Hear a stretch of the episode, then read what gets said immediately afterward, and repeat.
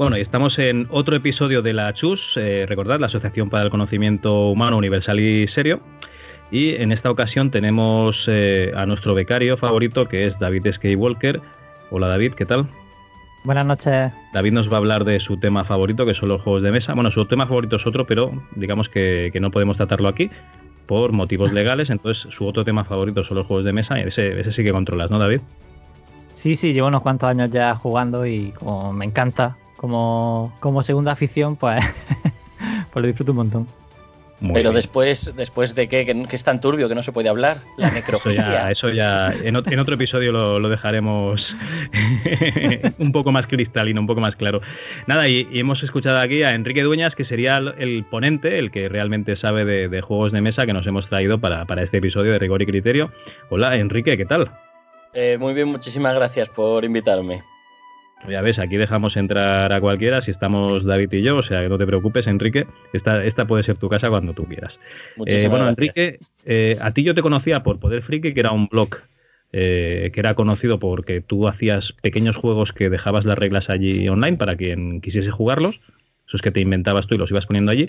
Y también es conocido por tener un troll que, que amenazaba con perseguirte hasta tu casa, ¿no? Sí, sí, y matarme con un martillo. Era muy específico en sus amenazas. Eso no se le puede quitar al troll. Específico era. Pues tú ten cuidado con todo el mundo que sea mecánico o carpintero, por si acaso.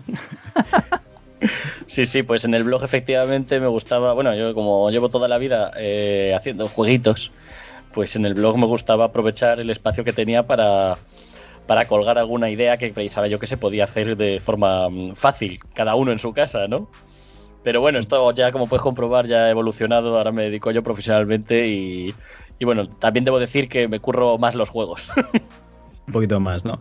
Hay que decir que, bueno, lo que tú ponías era un compendio de normas que se podían utilizar para cada uno, pues hacerse su propio juego con su propio material. Sí, bueno, eso se llama print and play, realmente está muy extendido. Y de hecho ahora hay muchas empresas grandes que utilizan print and plays, que lo cuelgan en, la, en las webs. O sea, bueno, print and play, que significa literalmente imprimir y jugar de juegos comerciales. Ellos te dicen, bájate el print and play si te ha gustado, te compras nuestro juego que tiene componentes más bonitos, más hermosos. Aquí el compañero lo sabrá, me imagino, porque... Sí, sí, yo de hecho tengo algún print and play, sobre todo para mm, el que tengo, que no me queda otra que tenerlo así, es el Estudio de Esmeralda, que es un juego que vale como 200 euros por ahí, que salió una tirada muy pequeña, un juego de esto típico de... Eh, de que hay como dos bandos que no van contra otro. bueno, es un juego, para que no lo sepa, en el cual transcurre en un universo alternativo en el que la Inglaterra victoriana está dominada por Nyarlathotep y Cthulhu y resulta que está y Sherlock Holmes está del lado de los malos porque está del lado de la autoridad y aquí la autoridad pues son dioses malignos. Es, Está basado en un rato en el Gaiman. Sí, además el juego es buenísimo. De hecho, bueno, yo es que participé, bueno, hice el print and play y tal, o sea, me hice el print and play que había, que había puesto en una web y como era muy sencillito y tal y me apetecía aprender a usar ciertas cosas de Photoshop, pues me puse a, hacer una versión gótica del juego que le, pega un montón, pero al ser Sherlock Holmes y Moriarty, zombie, vampiro, lo metes ahí chulo también. Ah, y zombies y vampiros y, Tulu, ¿no? Y sí, sí, todo junto. Ah, y, el juego es un juegazo. En realidad el juego mm, es sobre, sobre ¿no? los que apoyan a Chulu y los que mm, eh, o sea, los que quieren que Chulu domine la Tierra y siga dominando la Tierra y los que son unos revolucionarios y quieren que de nuevo el hombre pues domine su destino y todo lo demás. Entonces, es un juego en realidad de el relato de Neil Gaiman realmente, que es muy corto. Pues ese es el print and play así más grande que yo tengo. Que los hombres tendrán algún tipo de ayuda, ¿no? Tendrán, yo qué sé, máquinas steampunk o algo para poder combatir contra, contra primigenios, vampiros y hombres lobo. Entonces, ¿qué van a hacer? No, porque combaten con, combaten con el poder de las ideas, hacen crowdfunding, reparten chapas. reparten sea, mucho en Twitter, son cosas así que. Ya verás, una queja más en Twitter y seguro que caen los dioses. Que cae chulo, ¿no? Que cae chulo sobre todo, ¿no? El otro día un alumno mío. Enrique, el otro día un alumno mío me estaba dando mucho la chapa que se estaba quejando de una práctica y tal.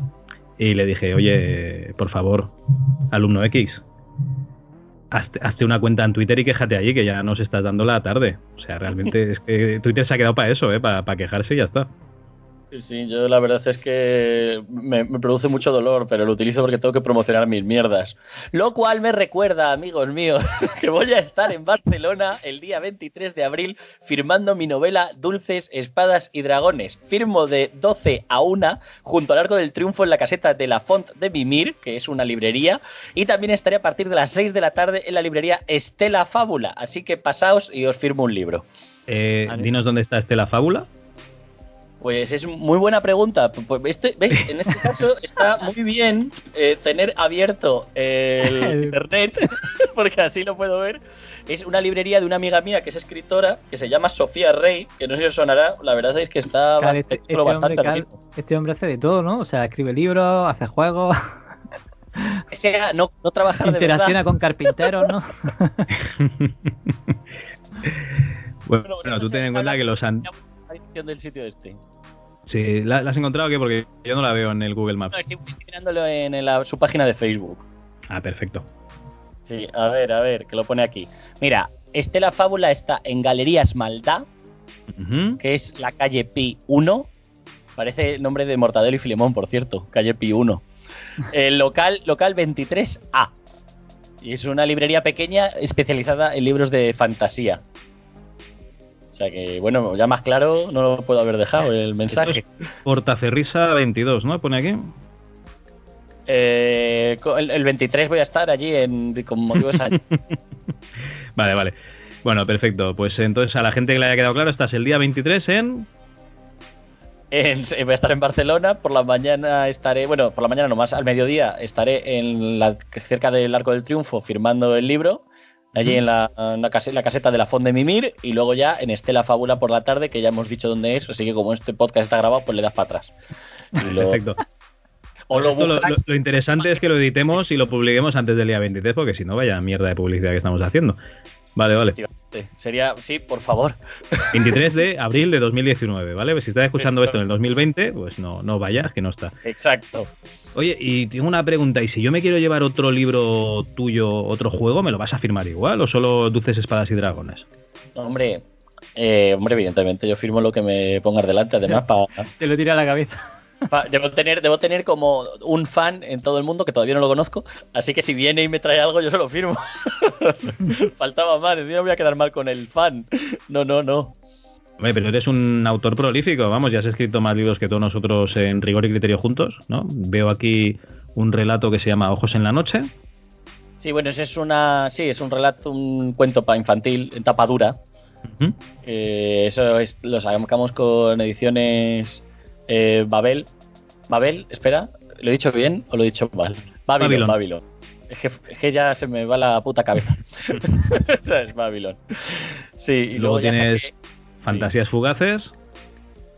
Sí. Luego Dulces Espadas y Dragones, que es el del año pasado, que es novela en vez de ser cuentos. Y bueno, y luego pues algún relato, alguna historia corta, esas cosas. ¿Y lo llama... de volver a traducir la, ca... la caída eso, de la casa de Usher? Eso me llama mucho la atención. Sí, la caída de la casa de Usher, de Edgar Allan Poe, retraducido, vamos, vuelto a traducir por, por ¿Y, ti. Eso?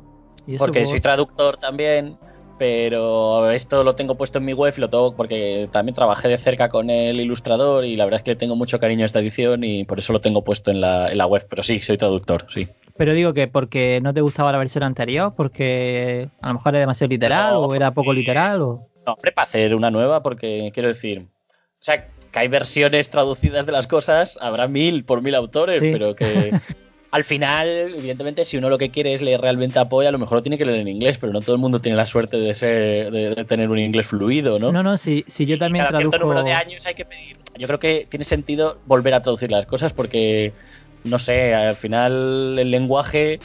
Eh, evoluciona, ¿no? No, no tanto que evolucione como que a lo mejor cuando tú estás traduciendo estás tomando decisiones y que realmente eh, a lo mejor tú no estás de acuerdo con las, todas las decisiones que ha tomado la otra persona que lo ha hecho, aunque haya hecho un buen trabajo, en fin. Es que yo también he traducido, bueno, en, en, más bien yo he traducido juegos y, y, por eso me llama mucho la atención ¿Juegos de, de mesa? volver a traducir. No, juegos de, de videojuegos. eh, Zelda y algún, algún juego más. ¿Has ¿Tienes traducido el? Zelda? ¿Has trabajado para Nintendo? No, no, no, no, no, no. Que va, que va, es algo amateur. Es un- el Ah. juego de Zelda de la Super Nintendo, que lo tengo Ah, el traducido Link to, Link en mi to the web. Past. Eh, efectivamente, el Link to the Past. Y luego tiene medio. De pequeño Medio te habría dado un beso en la boca si hubiese podido jugar al Link No. traducido. Porque ahora, bueno, claro, ahora te lo pones y te enteras de todo y ya está. Pero yo para mí eso era como chino total, no entendía nada. Oye, pero Pues- todos los Pues- diálogos. Todos Pues los sí. diálogos de Link, ¿los tradujiste tú o no? Sí, sí, está, de hecho está todo retraducido y, me, me gustaría, los- mira, pues sí, si ha hecho Link, traducciones, me los diálogos de Link no, porque Link no Pues habla. Link no tiene- Link no tiene lo- pero me refiero a que a que eh, todos los diálogos están traducidos, están retraducidos porque había una traducción original que era bueno, pues que yo creía que tenía poco sentimiento, ¿no? Ahí había poco poco corazón metido y si la puedes ya- int- intentaré pasártela a ver que si la puedes probar y decirme qué opinas y tal, estaría guay. ¿Cómo? ¿A mí me tiene, lo estás diciendo? o- Sí, te lo estoy diciendo a ti, claro. No, Pero se me vas a pasar la traducción del Link to the Past, pero ¿cómo se me pasa un cartucho? No, no estoy entendiendo. No, en la, la- ah, bueno, pues que te puedo pasar la ROM con el videojuego traducido y la puedes ejecutar en tu ordenador y, pro- y ver el juego traducido. Yo es que no tengo emulador. Yo es que Ah, soy bueno. un zote total. No, no, de verdad. Puedes Que poner un emulador en el móvil, que es legal, y poner una ROM ilegal que pero te que no, es pasará. por, que no es por legalidad, que es que soy idiota. o sea que nuestros oyentes tienen que saber que me ha costado mucho instalarme el puto Skype. o sea que no, no, o sea, yo soy muy malo para según qué cosas. No te preocupes, David te hace un plano luego. Vale, gracias. Bueno, vamos a meternos un poco en, manteca, ¿no? Porque ya que tenemos aquí a dos grandes especialistas en lo que sería el tema de, de juegos de mesa, ¿vale? Luego me tenéis a mí que no tengo ni idea de nada. Entonces, la, idea que tenía yo era hablar un poquito de, juegos de mesa que nos han influido, ¿no? Desde, nuestra infancia adolescencia. Y así mm, también nos vas haciendo un poquito de spam. Todavía no, todavía no, Enrique, pero nos vas haciendo un poquito de spam de, de esos juegos de mesa que tú también haces, ¿no? Y publicas. Bueno, a ver, ¿qui- ¿quién se lanza? ¿Quién es el primero que recuerda un juego de mesa al que jugaba, por ejemplo, en verano o en esos fines de semana o esas tardes lluviosas? Porque a mí se me ocurre, por ejemplo, el básico, el parchís y el juego de la oca. No sé vosotros si, si le habéis dado a este. No sé si Pero estoy... yo los odiaba esos. O sea, yo los juegos de mesa clásicos me parecían una aberración de la Es lo naturaleza. peor. Me han aburrido toda la vida. Sí, sí, sí. Y además yo. O sea, yo Pero era, era como dos encontrar- niveles. Era el nivel básico, ¿no? Que era en la oca, porque claro, era tirar un dado y ya está. Y luego ya estaba el nivel avanzado que era parchís porque tenía normas, ¿no? Ya, pero vaya normas, quiero decir, no sé. es como. Eso es una referencia que es. Podríamos estar haciendo el podcast en 1912 y hablar de las mismas cosas. No, para todo, todas cosas, todas las cosas tienen un, un origen y un final. Y eh, me parece que la oca y, y el parchís es un origen digno porque todo el mundo los conoce. Entonces, a partir de aquí ya podemos ir avanzando un poquito en el tiempo Por si cierto. ¿sabes que la OCA está basado en un juego romano? De, ¿Un juego rumano? De la época imperial, sí, sí. Que bueno, en fin, pues era más o menos igual, pero con muñecos romanos feos. pero sí, está ¿Eran feos porque eran romanos o.? No, bueno, porque es una cosa arqueológica que tú encuentras ahí que está enterrada y lleva no sé cuántos mil años y evidentemente pues no... Y tiene que haber seguido ahí enterrada, ¿no? Los lares aquellos, los dioses lares aquellos que usaba Máximo en la película de Gladiator, a lo mejor eran fichas de la oca, ¿quieres decir? No. Esos eran dioses lares. Ah, vale. Pero, y luego también el pr- primer juego, el juego de mesa más antiguo de que se conoce es el gran juego de Ur, que es de la ciudad de Ur, que es de la antigua Sumeria, que es el origen de la civilización humana, allí en Mesopotamia. Y es una especie de parchís, pero para dos jugadores. Solo para dos. Vale. Sí, y en, lo- en vez de haber numeritos, eh, hay como animales que indican las distancias, que hay una grulla, un no sé qué. Y según lo que el animalito que te salga, avanza más o menos la ficha. Bueno, yo, de, yo de pequeño sí, eh, sí jugaba mucho al parchís y la oca. De hecho, mi hermana corría cuando sacaba el tablero de- de- del parchís y de la oca. Y, y de ahí ya. pff, Lo que pasa que de eso ya, no sé, me acuerdo poco. Mi madre sí que le gustaba mucho jugar a- al parchís, pero a mí la verdad es que el parchís, yo qué sé, se me hacía largo, yo qué sé. Bueno, la verdad es que yo empecé a disfrutar los juegos de mesa mucho después, ya con otro tipo de, de cosas. Ah, o sea, tú quieres ya meternos en, en materia. Bueno, pues No, pero no es por nada, es porque de verdad que yo de pequeño, o sea, quiero decir, yo a lo mejor con uno de los primeros el juegos que he Monopoly, ¿no? El Monopoly sí hay jugarías de pequeño o no. No, no, no, que va, que va, que va. Hostia, digo, yo Monopoly partidas de 5 horas de esas. con, el Monopoly cuando eres crío con los primos, sí. Pero luego se hace insufrible porque no se acaba nunca. pero para niños, yo el primero de, de, niños de verdad que me molaba era el Imperio Cobra.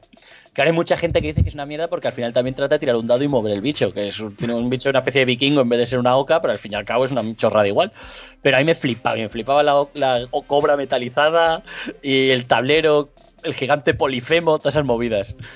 A mí, ese, eh, el Imperio Cobra, la verdad es que fue importante para mí. Y creo que para mucha gente en España, por cierto. Sí, sí, para mucha gente. Tuvimos a Isidre Monés eh, en la primera Retro Zaragoza que se hizo y estuvo allí firmando juegos de Cefa. Y la verdad es que había gente que llevaba. Bueno, hubo un tío que se llevó 20 libros para firmar y hubo gente que se llevaba el Imperio Cobra o se llevaba otros juegos de él y sí, sí, sí, sin problemas, Isidre se los firmaba y tal. Lo que pasa es que no conseguimos encontrar al, al creador, ahora no me acuerdo cómo se llamaba, el... Pepe Pineda. Eso, Pepe Pineda, Pepe Pineda. Ese no lo encontramos, pero bueno, eh, Isidre la verdad es que, que muy contento además, de que la Isidre, gente lo, recordase. No, no, es un artista de la hostia. Además, yo me acuerdo que hicieron en 2005 una reedición del Imperio Cobra, que era exactamente igual todo, pero precisamente lo que cambiaban eran las ilustraciones. Y yo no sé cómo les iría el, el juego, pero a mí me parece una, una idea de mierda. Porque a ver, eh, yo creo que la re- un noventeras es segundo, que eran la hostia. Enrique, la, la reedición que sacaron de, del Imperio Cobra no, no era aquel scan que corría por internet que lo editaron así Sí. tal cual. Pero esa no es Sí, la de sí. 2005, esa es de después. Ah, vale, vale, vale. De Ah. 2005 hicieron una reedición con todas las ilustraciones nuevas y luego ¿Mm? la que han hecho, no me acuerdo en qué año, no hace mucho, hace, No hace mucho, sí. hace dos o tres años, ¿no? No mucho, Sí, hace sí, poquito. sí, sí, Sí.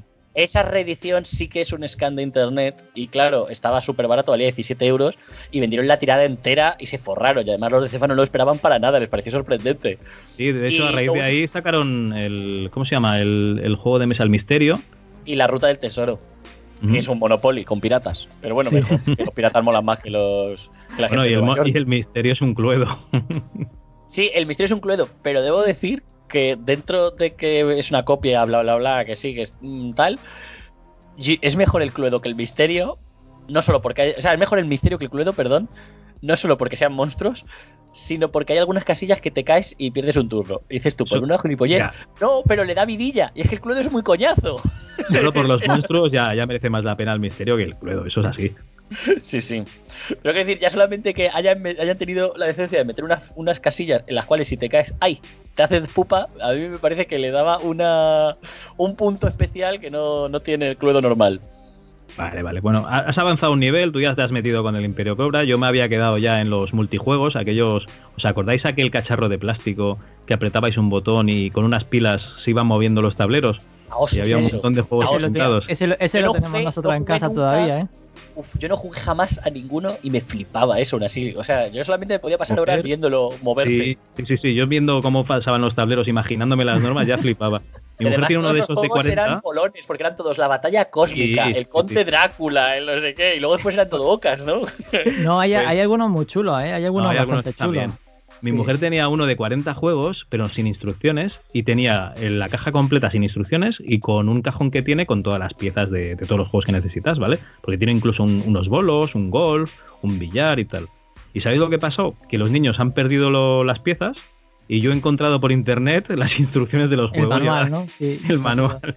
Sí. Y ahora tenemos, bueno, el tablero y, y las instrucciones. Luego ya, bueno, a ver, al Bueno. final es piezas de lo que sea, ya está.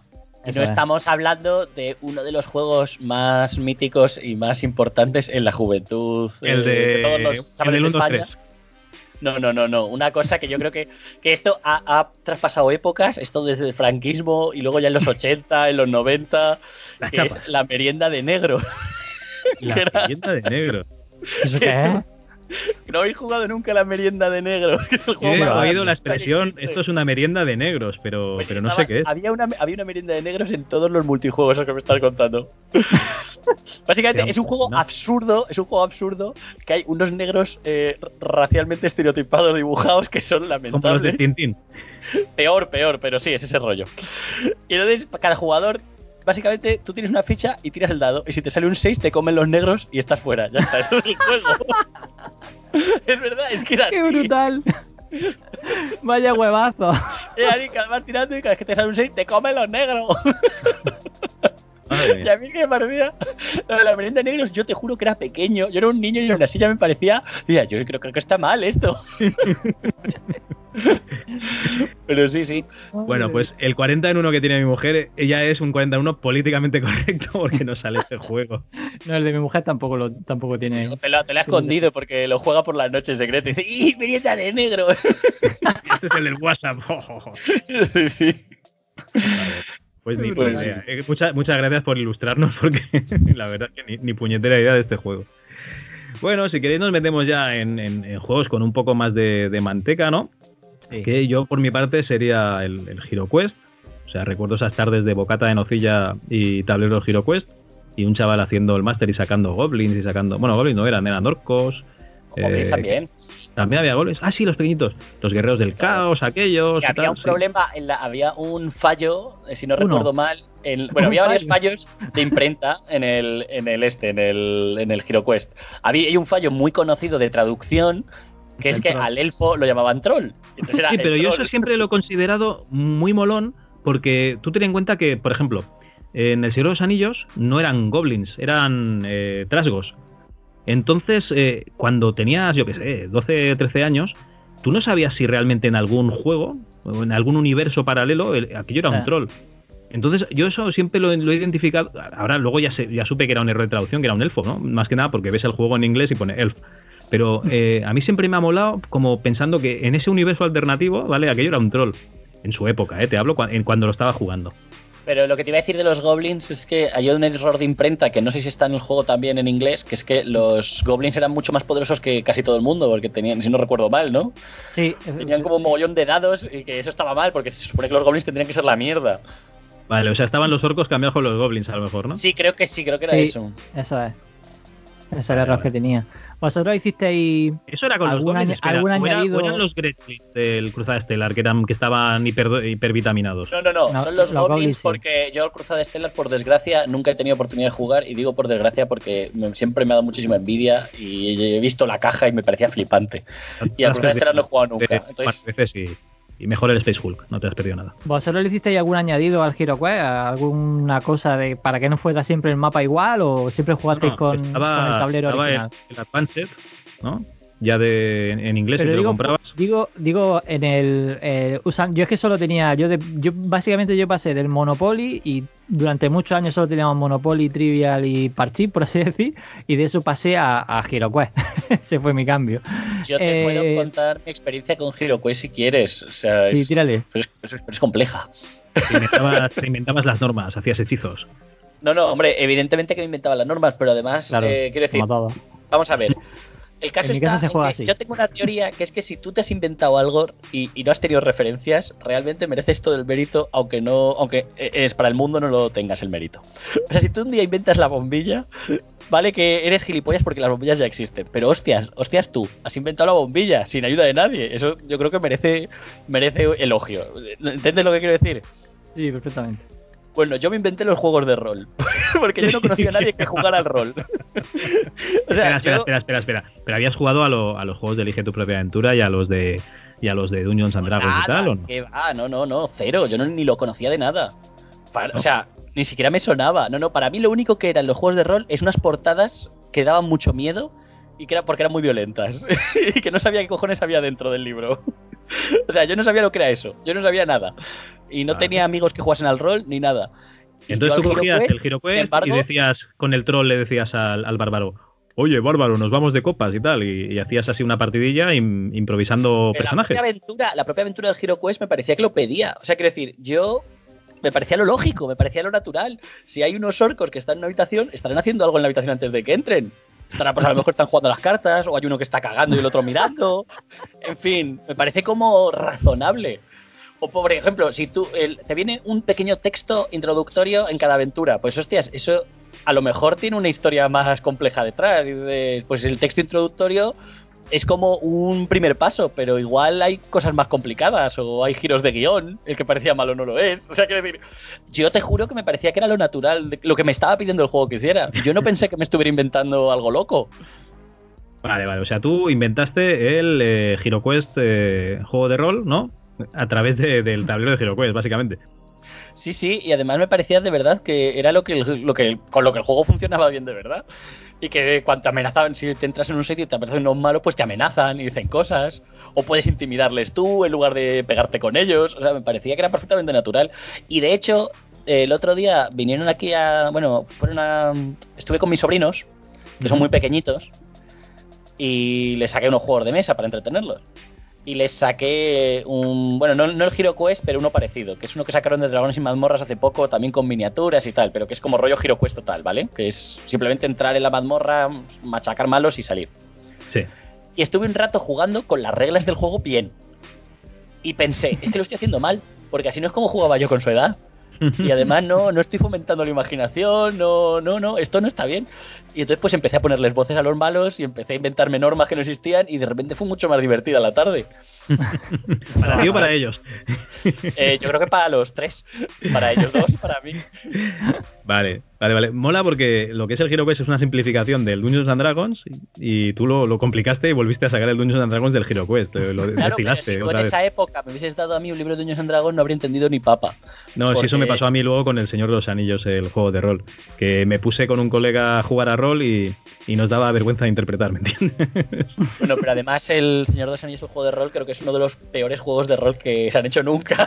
Bueno, bueno, bueno, bueno un, un respeto. Bueno, ¿eh? bueno, bueno. Las tablas, ver, tablas, las ilustraciones molan que te cagas, pero el sistema es lamentable. No res- o sea, no tiene ni nada que ver con Tolkien. Matemáticamente está rotísimo. Tampoco da ninguna posibilidad táctica. O sea, quiero decir, de las cinco cosas que tiene que hacer un juego de rol, las hace todas mal. Pero tienes un montón de tablas en las que tienes, yo qué sé, eh, eh, heridas sangrantes, lesiones, fracturas. Sí, O sea, muy, muy propio, muy propio del mundo de Tolkien, por cierto. Me estoy imaginando a Tolkien escribiendo. Y entonces le cortó el tendón del pie izquierdo y empezó a desangrarse y a gritar: Sí. ¡Hijo de puta, hijo de puta! Es que si fuese un juego de rol de Tolkien estarías 10 horas explicando la historia y 5 minutos jugando la partida. Pues ha sacado, de hecho, un juego de rol muy fiel al mundo de Tolkien ahora, que es eh, Aventuras en la Tierra Media, con las reglas de Dungeons and Dragons, quinta edición. Y la gracia está en que el juego está pensado para que haya muy poco combate y que sea muy fiel al espíritu de, de Tolkien, de hecho. Es interesante el juego, yo lo recomiendo. Si lo que pasa es que necesitas, necesitas eh, tener los libros de quinta edición de Dungeons and Dragons, o si no los tienes, al menos saberte las reglas. Pero vamos, que está muy guay, a mí me gusta. yo, yo estoy ahora mismo masteando el anillo único y lo que llevo hecho está guay. Y, el único, y la Aventuras en la Tierra Media es exactamente lo mismo y además está hecha por Sí, la misma sí. gente. La única diferencia es el sistema. que Uno utiliza dos de 6 y el otro utiliza el sistema del Dungeons, pero vamos, es lo mismo. Sí. Bueno, un momentito, que nos estamos saltando aquí muchos pasos. Estábamos en el Hero Quest. Yo creo que coetáneo de Hero Quest teníamos también el, el Space Hulk o el Cruzada Estelar, que básicamente es coger el universo, perdón, coger el universo de Warhammer 40.000, ¿no? Y aplicarlo a tablero. En el Space Hulk teníamos a esos marines espaciales que entraban, no se sabe por qué, en una nave llena de, de genestales, de esos xenomorfos, esos extraterrestres, que dices, coño, bombardea la puta nave y te olvidas ya de todo y sobrevive. Y luego teníamos el Cruzada Estelar, que era lo mismo, pero con más bichos. ¿no? Tenías un Dreadnought y tenías los Gretchins esos, que son los goblins mm, medio cyborg. Tenías enemigos así un poco más, más variados. ¿Esos también que visteis alguno? lo- yo jamás lo tuve. la- estaba en una tienda que había cerca de mi casa y yo siempre babeaba cuando veía la caja porque me parecía flipante y jamás tuve el juego. Y tampoco he jugado nunca. Y a lo mejor tengo un par de amigos que lo tenían, pero no, nunca hemos jugado. Me da un poco de pena porque la verdad es que me parece. O sea, yo cuando era pequeño me gustaba mucho más la ciencia ficción que la fantasía. Ahora me gusta más la fantasía que la ciencia ficción. Y para mí, un juego de marines espaciales con metralletas cargándose bichos era, era Espectacular. Dios, ¿sabes? Espectacular, además, eh, que eran pasilleros como aliens, o sea, lo tenías todo. Potencia de fuego, eh, marines molones, que luego eh, son una mierda, ¿no? Porque los toca un genestar y ya están muertos. Y, y tenías los, los extraterrestres, estaba muy bien, sí, sí. Sí, sí, molaba mucho. Yo ese tampoco lo tuve, así que no os puedo ayudar tampoco. Vale, ahí. pues pasamos, vale. Y luego ya vendría ya lo que sería eh, pues los, los juegos de, de guerra, ¿no? Tendríamos el Warhammer, el Warhammer 40.000 y uno que, que es el que más me gusta de toda esta colección de juegos de Games Workshop, que es el, el Blood Bowl, ¿no? Ese simulador de, de partidos de rugby de fantasía, que la verdad es que es muy divertido, que se puede montar unas liguillas espectaculares. Algunos Sí, de estos lo habréis verdad dado. es que el Warhammer Fantasy para mí ha sido muy importante en mi vida. Debo decir. Eh, tanto para hacer amigos como para deshacer amigos. todo, todo. Para. La verdad es que me molaba muchísimo el universo del Warhammer Fantasy. Me molaba muchísimo las miniaturas, aunque siempre he odiado montar y pintar. Eh, lo, odiaba. Para mí, si hubiesen sido de cartón, mejor. Yo por eso usaba Caos. Igual, pero una foto en vez, de, en vez de una miniatura. Yo me habría gustado más. Yo por eso usaba Caos, que necesitas pocas figuras y, y enseguida tienes el ejército montado. ¿Qué lleváis vosotros? Yo Condes Vampiro. Condes Vampiro con esqueletos y esqueletos y más esqueletos. Sí, sí, todo esqueletos. Y luego eran muy malos y me los machacaban. Pero yo quería hacerme mi ejército de esqueletos porque me gustan los esqueletos.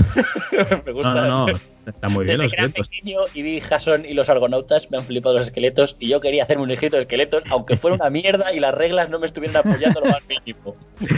Tú ten en cuenta que los esqueletos tienen dos cosas muy buenas contra los ejércitos del caos. Yo llevo a Corne, que tenían furia asesina, doble de ataques, ¿vale? Y tiene una cosa muy buena, que es que eh, no, no, huyen, ¿vale? Con lo cual mm, no tienes desmoralización de las tropas y son un montón. Entonces, por muchos ataques de, de, pocas unidades que yo tuviese, al final no conseguía, en todo el tiempo que duraba la partida, cargarme algún nutrido grupo de esqueletos. Y una, una vez perdí un, campeonato de Warhammer 40.000, o sea, de Warhammer Fantasy por eso. Porque me faltaron dos turnos para acabar con toda la unidad de esqueletos. Claro, ellos me mataron un par de, criaturas mías y ya, ya, me habían ganado por puntos. pero contra los elfos no había manera. O sea, aunque, aunque si los elfos tenían muchas unidades. No, porque los elfos estaban rotísimos, los hijos de puta. los elfos. Eso, claramente el, juego lo había hecho Peter Jackson y había decidido que los elfos tenían que ser mejores que todos los demás y no había forma. Así que, eh, caballeros del caos. O sea, tirada de salvación de uno más. Un esqueleto tiene fuerza 3, no modifica tirada de salvación. O sea, los, los caballeros del caos eran imbatibles. El problema que había era que, las otras criaturas que llevaban el ejército pues, pues perecieron por, lo que sea, ¿no? Por, la ansia de sangre esta que les obliga a atacar y por eso no pude deshacer, es que no me acuerdo, creo que había 100 esqueletos en una, en una unidad de infantería. Es que me de toda la vida, madre mía. Bueno, no, pero sí, los elfos estaban muy bien porque además tenían agilidad a tope, ¿no? Y armas de... de ¿Cómo era? Eh, armas a distancia. Bueno, los altos elfos creo que son los que están más rotos. Yo contra elfos silvanos no recuerdo haber jugado mucho. Los altos elfos es que tenían de todo. Tenían los tíos más fuertes, más rápidos, más magia, más monstruos. O sea, eran, eran demasiado en todo. Y bueno, me imagino que lo siguen siendo, aunque ya no existe Warhammer Fantasy como tal.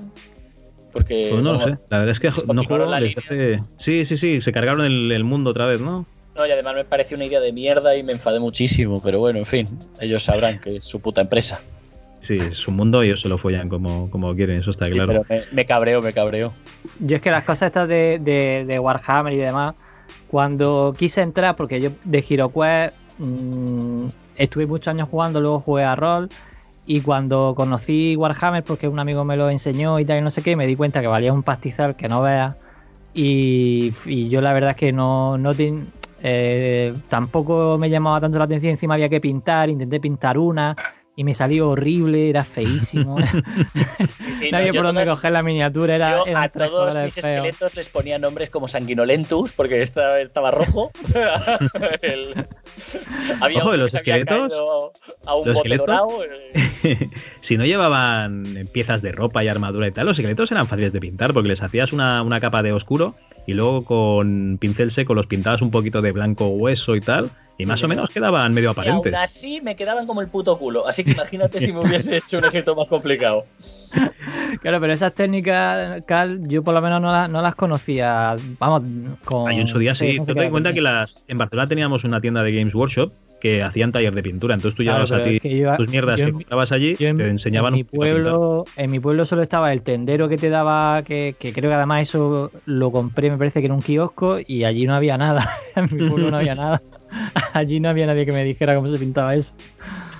Hombre, yo me compraba la White Dwarf, que ahí te daban técnicas de pintura y tal, pero no las seguía porque ya te digo que no me gustaba, no me entretenía, no, me gustaba. No, no, no, yo tampoco, he sido nunca de, pintar muñequitos. Bueno, y yo hasta aquí mi experiencia con juegos de mesa. Luego he jugado esporádicamente a cuatro mierdas, o sea que vosotros que ya, ya tenéis más experiencia que yo, pues... Pues yo la verdad es que dejé, o sea, de este intento de Warhammer, dejé, digamos, los juegos de mesa de lado porque Warhammer me parecía un sacadinero, Magic que también estaba en la época, Oh, qué yo me compré un par de mazos. Me compré un par de mazos y cuando vi que el que se compraba el último, el- la última caja era el que tenía el mazo mejor y dije, bueno, sí, pues eso es era muy tontería. frustrante porque yo también jugaba Magic un tiempo porque estaba muy de moda en, todo- en el colegio, Claro. entonces bueno, era más era lo que más ganas había de jugar y tal, y la verdad es que el juego como juego está bien, y es, entre- es inteligente, es entretenido, pero hay una cosa que es absurda, que es que el juego aposta tiene cartas que son mejores que otras. O sea, está Sí. desequilibrado eso Sí, me parece sí, sí. que es una mierda. Porque Pero tú ten en cuenta que puedes jugar de varias maneras. Puedes jugar como los profesionales, que es eh, pues campeonato uno contra uno, o luego puedes jugar a echar la tarde en el bar, que es que tú te haces tu parte, o sea, tu, tu mega baraja de cartas y, y vas jugando contra cinco más, con lo cual al final se contrarresta esas cartas de mierda que tienes, o mejores que tiene el otro, con que cuando uno va ganando lo putean los demás. Yo si, Claro. si alguien se- si alguien quiere jugar hoy día Magic, lo que sí le recomiendo es hacer un cubo, que básicamente es como que tú cierras eh, en lugar de siempre añadirle mazos y demás y, y estar en una vorágine que nunca tiene fin, evidentemente, porque eso es lo que quieren ellos, ¿no? Que no dejes de comprar mazos y nuevas tal.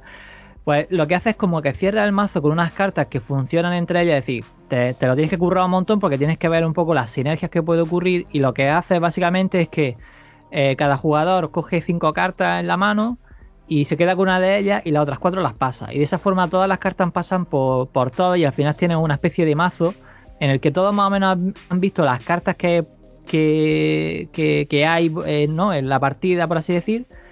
Y, y de esa forma todos juegan con unas posibilidades parecidas y lo que haces tú es que en ese momento en el que vas eligiendo cartas, pues más o menos determinas tu estrategia, ¿no? Voy a coger las rojas que son de ataque o no sé qué, voy a protegerme o... Total, ya sabéis como, bueno, no sé si los oyentes conocen mucho Magic, pero básicamente cada color tenía como una especie de especialización, ¿no? Más o menos. Lo que pasa es que cada color requiere también un maná específico y si Claro. haces muchos colores no puedes sacar luego nunca ninguna carta. Pero, pero digamos que el, el maná nosotros lo que solemos hacer es que lo ponemos aparte y tú eliges cuántas cartas de maná te vas a coger. Entonces, Pero de tú esa te has forma. inventado el juego, tío. No, no, no, es que no, la idea es que simplemente eh, eh, tú te hagas como, como un mazo que, que directamente no tienes por qué hacértelo en casa ni nada, sino simplemente en la partida cuando te sientas, en 20 minutos, prepara ese mazo eh, de forma un poco aleatoria. Eso se llama, eso me parece que se llama eh, Winston, bueno, no sé, Winston Draft me parece que se llama. Eh, y lo que nosotros hacemos es que una vez ya tienes un poco tu estrategia y ya se han pasado las cartas por todos los jugadores y demás, pues luego añades el mana que tú necesites y ya empieza la partida. Entonces, en 20 minutos no necesitas nada más. Simplemente un amigo que tenga una caja de Magic y, y jugar. Ya está. No lo sé, lo veo, muchos- veo mucha preparación ahí, ¿eh? Hay muchos juegos ahora que utilizan un sistema parecido de, de pasarse cartas como parte de la estrategia. Pero Sí. vamos, que dentro de las propias reglas, no como variante, sino que el juego funciona así. Claro, claro, pero esta es para no tener que estar dependiendo de que es. De, o sea, lo que, lo que tú quieres es a ver quién juega mejor y quién se prepara mejor el mazo en un tiempo en el que todos estamos juntos preparando nuestra partida y nuestra estrategia o lo que sea. Está bastante guay. Yo lo Bueno, yo que tenía- Bueno, perdona, Enrique, tú. tú, tú. No, te iba a decir que tenía un mazo de goblins y que la verdad es que era bastante feliz mis goblins. Yo Eh, tenía caballo y, y hadas, me parece que tenía. Blanco y verde. Sí. Bueno, yo lo que le escuché a, a Autuert en uno de sus podcasts, eh, me parece que es en Crónicas del Contemplador, que hay un sistema de, de Magic ahora que para que esté un poco menos roto, lo que comentabais vosotros de que hay mucho desequilibrio, es que utiliza solo cartas comunes, de la edición que tú quieras, pero solo comunes. Claro, es una putada porque tienes que coger tu caja de Magic, como dices tú, eh, David, y, y separar las comunes de las otras y ponte a buscar las listas, ¿sabes? Pero bueno, eh, separas esas comunes, con lo cual hay un Eso está muy bien. Digamos, mm, es más naif el juego, digamos, no hay, no hay unas estrategias tan, tan potentes como esas cartas complicadas de, de, de conseguir que a lo mejor cierran, cierran el juego y hace que el, el resto de contrincantes pues no, no tengan posibilidad de jugar. Yo que sé, aquella de. ¿Cómo era? El éxtasis combinado con no me acuerdo cuál. Eh, bueno, no lo sé. Las estrategias aquellas típicas que te hacían y te quedabas con dos palmos de nariz diciendo, ¿qué ha pasado aquí? Si, si yo estaba jugando y ahora estoy muerto. En Mm. fin. Y una cosa que me pasó al principio es que había un chaval en el club de rol Savage Questers de Barcelona, donde yo estaba, que este tío era, era muy pro, iba todos los fines de semana a jugar a Magic y tal, se compraba un montón de sobres. Y el, y el tío mamón, antes de, bueno, cuando éramos nosotros super novatos, que nos comprábamos nuestros primeros mazos y tal, dijo, hostia, estoy que necesito tierras dobles y tal, cuando salga una tierra doble yo os la cambio por la carta que queráis. Y nosotros sin lista, pues claro, le cambiamos por cartas que no teníamos. pero igual la carta que no teníamos era una infrecuente. Y el tío se llevó de tierras dobles. Vamos, a mí me parece que me queda una de tierra doble solo, que la conseguí después. Ah, nos dejó sin eso. Las tierras dobles son las tierras que ofrecen mana de, dos colores. De dos colores, sí. Yo la verdad es que cuando, en el momento en que empecé a cambiar cartas, trastear un poco en el mazo, automáticamente ya perdí el interés en el juego y ya no he vuelto a jugar entonces. Ya está. Sí, Diez años después. Eso es lo que pasa cuando te conoces las normas también demasiado. O sea, a mí me, encantaba Vampiro y a la que me leí todos los suplementos y tal, dije, joder, vaya mierda, joder, si ya lo sé todo lo que hay, ya, ya para qué, para qué voy a jugar. Bueno, pero os estáis olvidando ese pedazo de juego español de cartas, ¿no? Que, que siguió la estela de Magic, el, el Ira del Dragón. No, no lo conozco, lo siento. siento, mostrar mi ignorancia ante yo tampoco, eh, Cal, yo tampoco lo conozco. Es un juego que aprovechando la estela, eh, la gente de Fournier sacaron y ah. tenía ilustraciones de Luis Rollo y ahora no me acuerdo de quién más, la verdad. Había ilustraciones así bastante, bastante potentes y básicamente se copiaron un sistema de, de maná como el de, como el de Magic, todo un poco más cutre y, y era criaturas y hechizos, básicamente. Era una copia cutre de, de, Magic. Salen cosas de esas cada cierto tiempo. Juegos de cartas hechos por empresas grandes que no tienen ni puta idea y que copian elementos estéticos y no entienden por qué el juego es un éxito. No voy a decir nombres por si quedo mal con alguna empresa que luego me pueda contratar. Sí, sí, mejor. es muy común, salen muy eh, cada cierto tiempo y a veces, lo, bueno, por supuesto están cosas como las que regalan los bollicaos y tal, pero eso que le vas a pedir, ¿no? No, no, pero, no me estoy metiendo ya, no me estoy metiendo ya con las cartas de Pokémon y todo eso, sino yo ni con el Fly, no sé qué Riders este, el Fantasy Riders que salieron el año pasado y tal, no, este salió en la época, salió justo después de Magic, cuando hubo el boom de Magic, ya salió el, Ira del Dragón o Furor del Dragón, Ira del Dragón, la Ira del Dragón. Pues no lo conocía, la verdad, no, no tenía la menor idea. No, no os habéis perdido nada, tranquilos. Me alegro.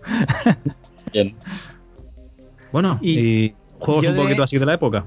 Sí, yo lo que pasa que, que esto de, Magic, como os decía, que de Magic quiere, cuando me di cuenta que era un saca dinero y de Warhammer, lo dejé un poco de lado y ya fue a los, pues no sé, a, los años que de pronto un día pasando por una tienda de, de rol, pues me fijé que había un juego de mesa que era la Guerra del Anillo y dije, uy, la Guerra del Anillo, mi mujer y yo somos muy fan de, Tolkien y de, y de bueno del mundo y, en ese momento estaban las películas que creo que todavía no habían terminado la última parte todavía no había salido y vi la guerra de anillos y dije oh, qué juego y digo además un juego que no tengo que comprar más expansiones que se empieza que se termina que compro esto que son pues no sé si eran en aquella época 50 euros o algo así y me gasto 50 euros y tengo un juego para sí eran 50 euros porque me acuerdo perfectamente que es exactamente lo que tenía en el bolsillo y dije, hostias, esto sí.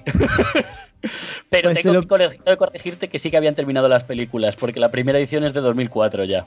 Vale, pues bueno, pues justo, pero bueno, pero los DVD a lo mejor no habían salido, bueno, no lo sé, lo que fuera. De todas formas, en ese momento mi mujer y yo estábamos súper flipados con las películas de Peter Jackson y cuando vimos ese juego ahí con ese tablero y tal y no sé qué, vimos la caja por detrás, nos enamoramos los dos del juego y se lo pedí de, para los Reyes y tal. Seguramente ella, nada más que lo vimos, eh, en cuanto al día siguiente pasó por allí y lo compró.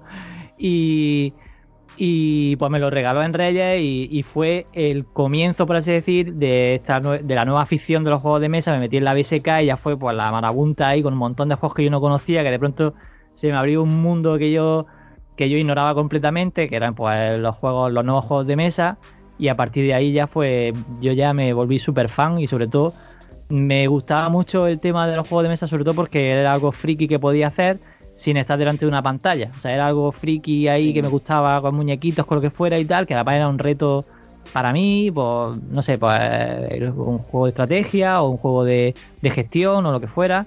Y era algo chulo que podía hacer que me gustaba, que además tenía temas que, me gustaban y, no era delante de una pantalla, como siempre parece que siempre tienes que ver una serie o tal. Pues esto es una cosa social que haces delante de una mesa y que te lo pasa bien con los colegas.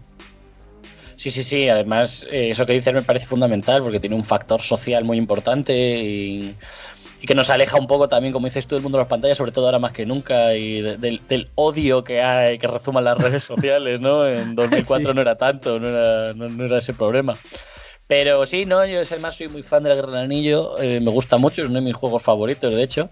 Pero debo decir que antes de la Guerra del Anillo estaba el Risk del Señor de los Anillos, que está bastante bien. Sí, Porque yo es que los un reels les mejorado. tengo manía, tío. Y es que los reels tengo manía. No puedo con ellos, tío. Es que no puedo. Yo el me mapa da... de la Tierra Media automáticamente es mejor que el mapa normal de Risk por cómo están organizados los territorios. Luego tenía líderes que añadía un punto de estrategia, tenía fortalezas y tenía cartas de acción, con lo cual era automáticamente mucho mejor que el Risk normal. Y además las partidas nos hacía eterna porque el anillo iba hasta Mordor y cuando llegaba terminaba el juego. Ah, y pues la mira, verdad es que, es muy guay porque era un juego que está súper bien hecho y estéticamente se parece además mucho a la Guerra del Anillo. Es que claro, Oye. tú piensas que yo el Risk, cuando lo jugué en aquella época, yo claro, yo creía que siempre lo típico que hacían, que simplemente le cambiaban lo que era la portada del, del de este, le ponían en vez de los muñequitos normales, le ponían cuatro enanos y cuatro, cuatro Como el Monopoly, vamos. ahí está, yo digo, bueno, Pues hay será lo mismo varios Risk, hay varios Risk muy buenos que quiero recomendar a nuestra audiencia. Que uno es Ah, el. Risk del Señor de los Anillos, que ha salido reeditado hace poco. Yo tengo la versión original que está desintegrada ya del uso, ya no se puede jugar, por cierto. Eh, este, ese, que ya lo he mencionado. Luego hay otro que es el Risk de las Guerras Galaxias, que se llama así y no tiene nada que ver con el Risk. O sea, no tiene nada que ver, cero. Es un juego de combate de, basado en el retorno del Jedi, que hay que destruir la, la segunda estrella de muerte y que es muy divertido y que está bastante bien, muy simple, muy fácil y que, repito, de verdad, cero que ver con el Risk en nada. Y luego después el tercer Risk que quiero Pero es mencionar. cooperativo, pero es cooperativo todos No, contra. no, es para dos. Es para dos. Un Ah, para dar uno contra otro. O sea, uno Y luego lleva el hay modo de cuatro jugadores, pero está metido con calzador, claramente. Es un juego Vale, de vale. dos. Sí, pues y es el imperio contra los rebeldes. Y es un juego.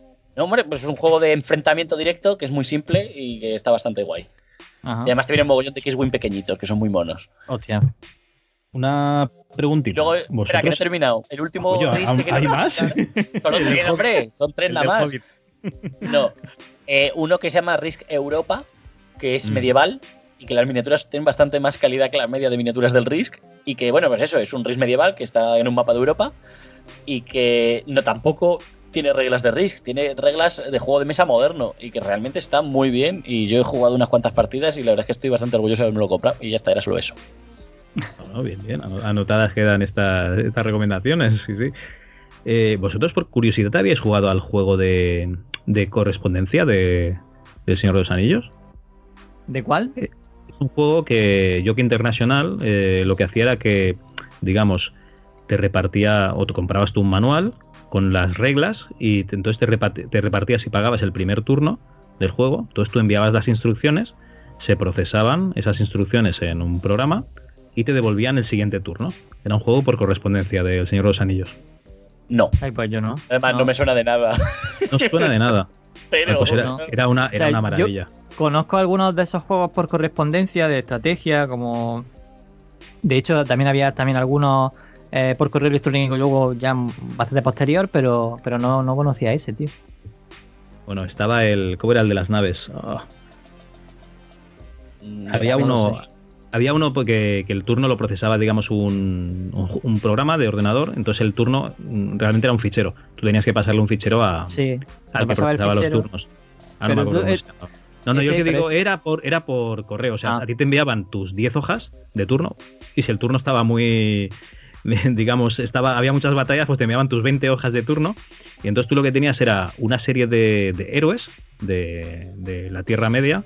Pues yo qué sé, podías llevar a Kamul, ¿vale? O a Murazor. O sea, tú llevabas los Nazguls, pues si llevabas a los malos, podías llevar unas tropas eh, neutrales en principio, ¿vale? Pues eh, pues tenías los la gente, ¿cómo eran? La gente del este y tal. Ahora no me acuerdo cómo eran las, las razas, lo, lo siento, me he olvidado de los países. Los y luego tenías pues, los hombres del este. los- correcto, Eso. ¿vale? Eh, y luego tenías ya lo- a los buenos, pues tenías a Gondor, tenías eh, eh, los Rohirrim, etcétera. O sea, tenías unos eh, una X, unos X países, eh, digamos, de, de- de buenos. Facciones, elfos, ¿no? Facciones. Facciones, correcto. Entonces lo que hacías era que cada, digamos, unidad, eh, mm, personaje, perdón, tenía dos instrucciones. Por ejemplo, si tenías un, un- un general en un ejército y movía el ejército, pues solo le quedaba otra instrucción, ¿vale? Entonces, cada, cada cuanto más, eh, uni- eh, perdón, cuantos más personajes, más órdenes tenías para hacer y más, más cosas podías hacer. Y los ejércitos, si se encontraban en un, por el camino en una casilla, tened en cuenta que las casillas eran hexagonales, con lo cual tienen seis posiciones de salida. Si se encontraban, si se cruzaban por un camino y tenían la instrucción de atacar a tropas enemigas, pues había una batalla. Entonces luego también podías eh, reclutar tropas en tus poblaciones, podías aumentar poblaciones, eh, disminuirlas, atacar enemigas, eh, mejorar armas de, de, las poblaciones. Había recursos, madera, cuero, alimento, etcétera. La verdad es que era muy complejo. Lo que pasa es que al final mmm, me parece que valía 500 pelas cada turno. Y si la cosa te iba un poco mal, lo que hacías era que y, y, la, y, la, dejaba abandonada. Y claro, una partida abandonada era una partida que, que perdía la grasa. No, estaba muy completo, ¿eh? Estaba pues muy, la verdad es que no me sonaba de nada. Pues debes saber que Gary Gigax, el creador de las mazmorras, eh, jugaba mucho a juegos de estrategia por correspondencia en los 70, en los 60. O sea, esto era eh, a principios, yo creo que hasta mediados de, lo, de los 90, a principios mediados de los 90, y yo creo que lo procesaban, de hecho todavía existe la tienda que pasé el otro día, fui por Numancia que iba a la Illa, a la FNAC, y pasé por Jockey Internacional, todavía está allí la tienda, no, no entré. No entré porque tenía prisa, pero bueno, podía haber entrado. Y lo procesaban ahí en el sótano, que me acuerdo de haber llevado la instrucción, o sea, la, el turno el último día alguna vez. Y venga, va, que lo iba a procesar ya. Y yo, venga, va, que te, que te traigo el turno. Y pagar mis 500 cucas ahí para, para, que lo procesasen y te daban tu sobrecito al, a la semana siguiente. Sí, sí. Joder, pero como fuera un juego muy largo, eh, te gastabas el dinero de la universidad ahí. Era una puta. Bueno, mucha pasta. Bueno, pero bueno, también tenías el Magic que te costaba, no sé lo que costaban los sobres de carta, pero 200 o 300 pelas debían de valer en la época. No, la verdad es que no me acuerdo de las pesetas. No yo, ya, yo, yo, en fin, yo soy de euros, ¿qué quieres que te diga? Yo son no, muchos es años muy, ya. Eres muy jovencito. En el 80, o sea, tú naciste en el 87, si no me equivoco. Sí. O sea que debías tener 5 o 6 años cuando jugábamos a, al juego este. Coño, pero tú tienes 9 años menos que nosotros. Tú a Magic jugaste con, con 7 o 8 años, ¿no? No, hombre, no, yo jugaba con 13 o 14. Cuando estaba en el instituto. Magic nunca ha parado, Cal. O sea, Ah, ya, Magic ya. desde que salió, eso nunca No, ha parado. Magic ha ido para arriba, A solo. Revise, tú debías estar con otras, sí, vale, vale. Correcto. Claro, nosotros, yo tendría la primera edición en castellano, que de, eran, can- yo tengo eh, cartas en inglés y en castellano de la misma edición. Italiano Y- de las una que trajeron. Sea, Vale, vale. Bueno, perdón, ¿eh? Hasta ahí el inciso de los juegos por, por correspondencia. Bueno, y hay una cosa que no hemos mencionado, que hablando de juegos viejunos, que uno de los primeros juegos, bueno, no, no es, no es de los primeros, no es verdad, pero es uno de los que tuvieron un impacto más grande, que lo tienen aún hoy en el diseño de juegos, es el de Dune, que me imagino que lo habréis probado, al menos, o que lo conoceréis. Pero yo no he encontrado ningún juego que sea así como este. Porque el tablero era, era bastante cambiante, ¿no? Porque tenías las tormentas. Exacto, sí, sí, efectivamente, tenían las tormentas y luego además las facciones eran totalmente asimétricas entre sí, que Sí. eso aún hoy en los juegos de estrategia es muy difícil de ver porque es muy difícil conseguir que funcione el juego. Ostras, pues yo jugué un par de partidas y casi no lo recuerdo, ¿eh? Pero era muy chulo.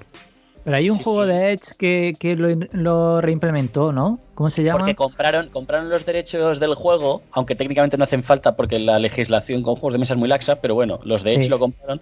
Los de Edge no, los de Fantasy Flight. Fantasy Flight, Edge es sí. España, Edge es lo Esa, que- esa. Sí, sí, sí. Fantasy Flight lo hizo. Y, ¿Pero cómo se llamaba el juego? conseguir Twilight. Imperium Rex. No. Ah, el Rex, sí, sí, eso, el Rex, sí. El Intentaron conseguir los derechos del libro Dune para poder hacer una nueva edición de Dune. El Claro. problema está en que en esa época Brian Herbert, el hijo de Frank Herbert, tenía una especie como de mandato claro para los derechos, que era que él solamente sacaba novelas y estaban a la espera de hacer una película. Y todos los videojuegos, todos los, yo qué sé, camisetas, muñecos, eh, juegos de mesa, todo eso a tomar por culo. No quería nada, porque según él, eso devaluaba la marca. Y era como una norma que tenía. Y que ahora han levantado, porque como al fin van a hacer la película, que la va a hacer el Denis Villanueve este, el de Blade Runner, que no sé muy bien cómo Sí. se pronuncia su nombre. Pues entonces ahora le han levantado ya la norma y ahora ya están vendiendo los derechos a cascoporro y van a sacar una nueva edición del juego de mesa de Dune. No sé si ya para este año mismo o para el año que viene. Pero Enrique, ¿a ti no te parecía cuando jugaba el Rex que, que, que en realidad él dice, bueno, estos son los Harkonnen y esto y aquí esto es especia, ¿qué me estás contando? al no sé final, qué y tal? vamos a ver, es Pero- el mismo juego. Lo único que Claro, nos pero es que a mí, me, a, mí me, a mí no me gustaba porque me rayaba la cabeza. Yo digo, bueno, pero si estos son Bueno, los pero- Harkonnen, ¿por qué no se llaman Harkonnen? Pero eso es como cuando juegas tú al Command and Conquer, que, que están ahí recolectando especia igual y lo llaman de otra manera. Sí, sí, sí. De todas formas, el Twilight Imperium Rex creo que fue un juego muy decepcionante para todo el mundo, para los propios de Fantasy Flight porque no consiguieron los derechos de Dune y para los que lo compraron porque al final el juego no era tan bueno, no estaba tan refinado. No. Resulta que se habían tirado no sé cuantísimo tiempo cambiando las reglas para intentar hacerlo más dinámico y tal. Y dice, bueno, es que el otro estaba bien, pero es una cosa de los 70 y hay que rediseñarla un poco. Y al final la verdad es que era, meh, eran un poco No. mierdas. Entonces, a ver la nueva edición si mola. Yo estoy deseando que salga la nueva edición de Dune, ¿eh? vamos, voy ahí de cabeza. Sí, sí, sí, ese sí que va a ser un superventa seguro, porque hay un mogollón de gente como tú y yo que lo queremos tener. Sí. De hecho, alguna vez he intentado en la BSK hacerme con alguno en la- y que va, es que es imposible. Y además, como las ediciones también son muy viejas. De hecho, ese es uno de los que me he intentado hacer print and play. De hecho, tengo cartas ya Sí. eh, que es- las he pedido y tal, pero, pero es que no sé. Es Antes no- hablando no de print and play, esto es muy interesante porque antes hablando de print and play, eh, probablemente el juego con más versiones de print and play que hay eh, precisamente es el de Dune. Y son todos rediseños, o sea, cada uno hace el, el- el- el juego a su manera, ¿no? Todo el mundo Sí. hace, este es minimalista, esto es como con las fotos de la película de David Lynch, esto es con dibujos psicodélicos, esto es con- todos, son todos totalmente diferentes entre sí. Y hay versiones del lo- juego Sí, sí. hay versiones del juego como Dune Express que, que son para jugar el juego ese que es súper complicado, dura horas y jugarlo en 20 minutos. La verdad es que Ostras, hay un no, lo, de no recuerdo que durase tanto tiempo, ¿eh, Enrique? sí, hombre, el Dune. Sí, sí, no dura. sé, depende de cómo, depende de contra que juegues, claro. Oye, tú ten en cuenta que las primeras partidas siempre, siempre vas perdido, ¿no? Pero bueno. Sí, sí. Vale, vale. No, no, no, no recordaba un juego precisamente largo. Bueno, supuestamente uno de los problemas que tienes es que es muy largo y el otro problema supuestamente que tienes es que está muy desequilibrado porque las facciones son muy fieles a lo que hacen en el libro, pero si eres los Fremen estás jodido, estás vendido. y no me acuerdo cuál la facción había una, pero había una que ganaba siempre todas las partidas y jugaba, se hacía ciertas cosas. Así que bueno, supongo que eso lo, lo modificarán. Claro. Pero daros cuenta de que seguramente tiene el encanto que tenía el mismo juego de ordenador, el Dune 1, y esperemos que la película pues, no sea otro trostón insufrible, ¿no? Como las series y, y- y la película de Lynch y lo A que mí me hacer gusta, Hawking. a mí me gusta la película de Lynch, ¿eh? A mí me gustó, pero, pero para ver una vez. Pero la serie, la serie sí que me parece un coñazo y además es una cosa que me parece que está mal, es que va como de súper fiel al libro y tal, y tampoco es verdad porque básicamente es la misma estructura de la peli de Lynch, pero con peores trajes, peores actores y peor todo. Entonces, No sé, la verdad es que a a veces se quieren hacer muchas pajas mentales y realmente eh, si lo hacen como en el libro, lo que es la parte de acción bien, pero lo que es la parte de, digamos, de el Mesías del Paul Muad'Dib y tal, pues eh, tienen que hacerlo muy bien para que para que no, no sea aburrida la película. a ver, no van a hacer una peli de Lysis, que creo yo. O sea, que la parte del Mesías del desierto y tal lo rebajarán. Porque es que si no, va a pare- no sé lo que va a parecer, ¿no? Sí, sí.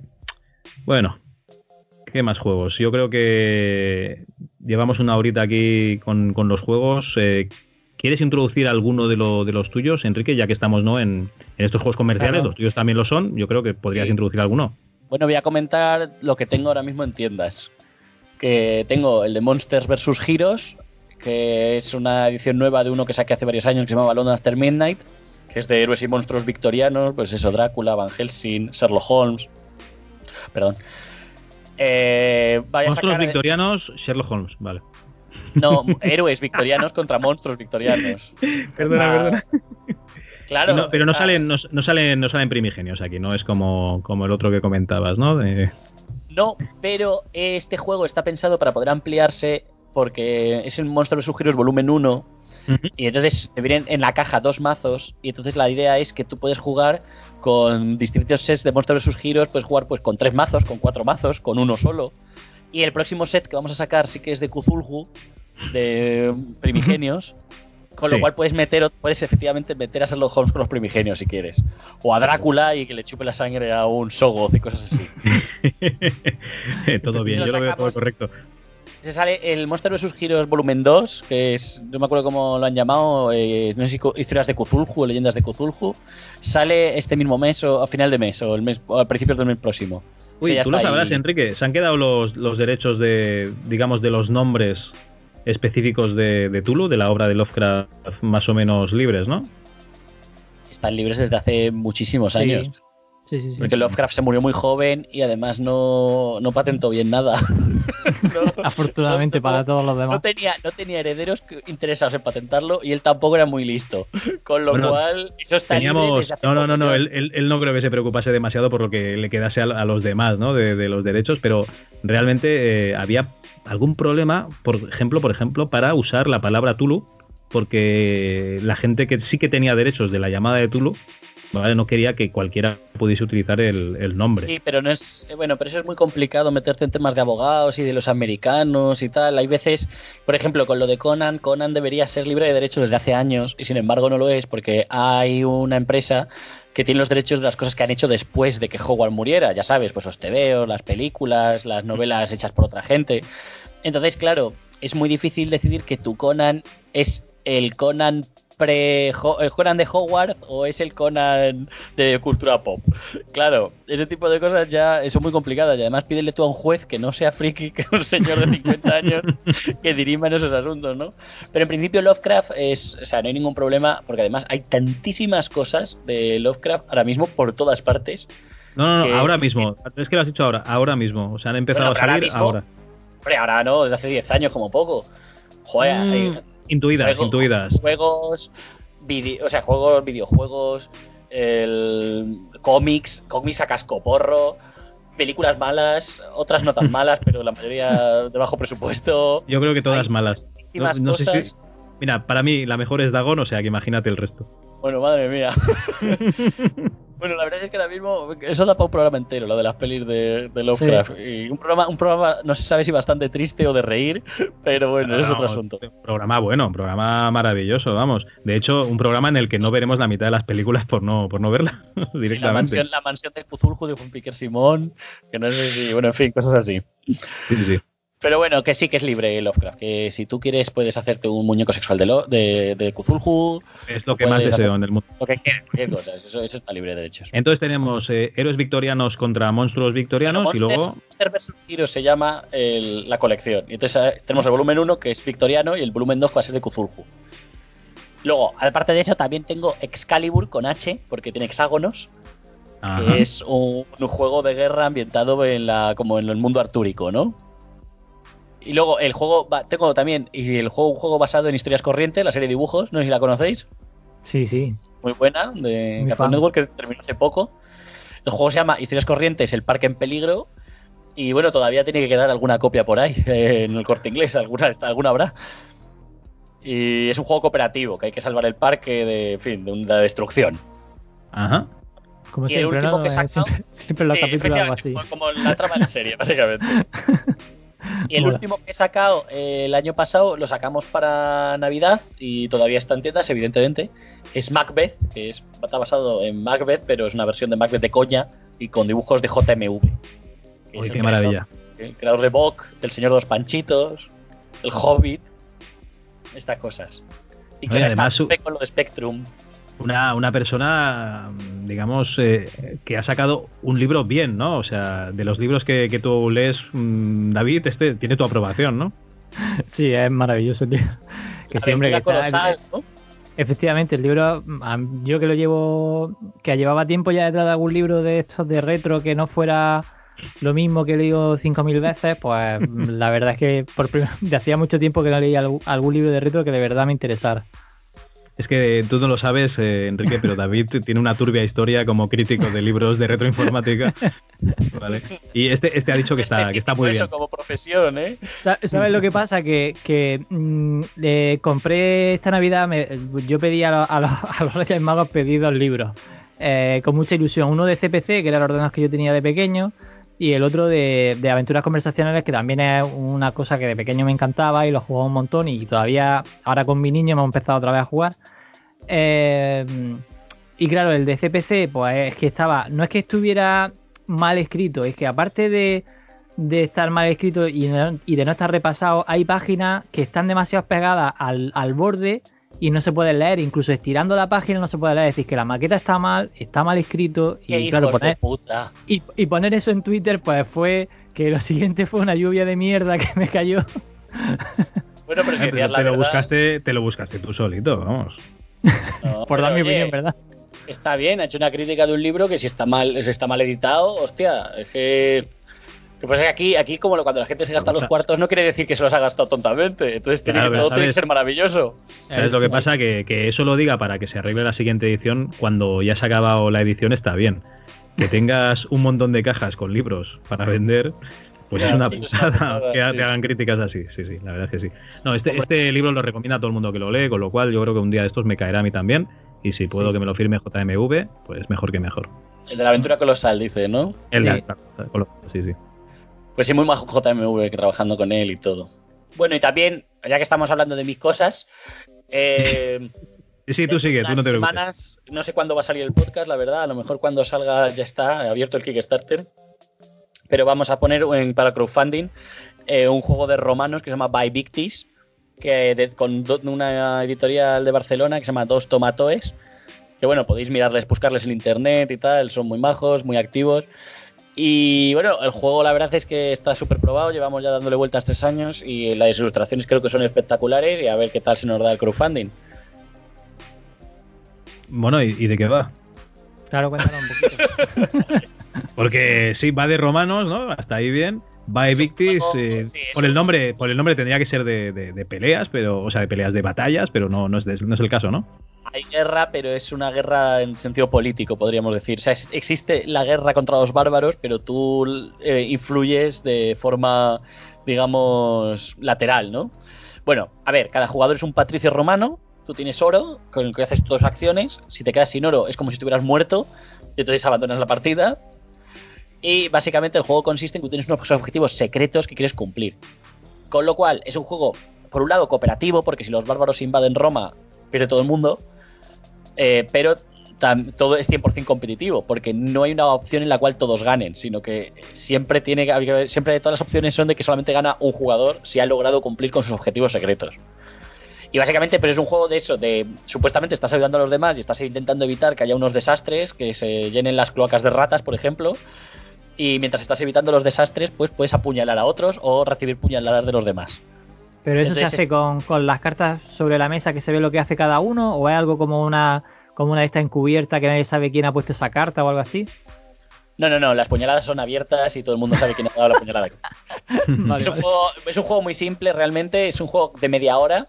Hay tres tableros, que uno es el tablero de guerra, en el cual pues hay bárbaros que van atacando y entonces tú cuando mandas tropas pues haces retroceder a los bárbaros y si logras hacerlo retroceder hasta su capital es como que esa guerra se ha ganado, ¿no? Se ha ganado Ajá. para todo el mundo.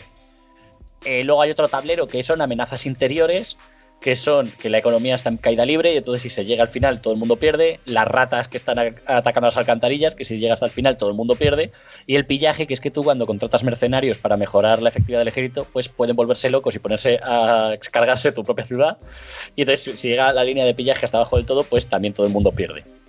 O sea, y es luego una hay- especie de marcador, ¿no? Que va bajando o Exacto. subiendo dependiendo de lo que vayan Has haciendo de los jugadores, putear ¿no? a los contrarios, pero no mucho, ¿no?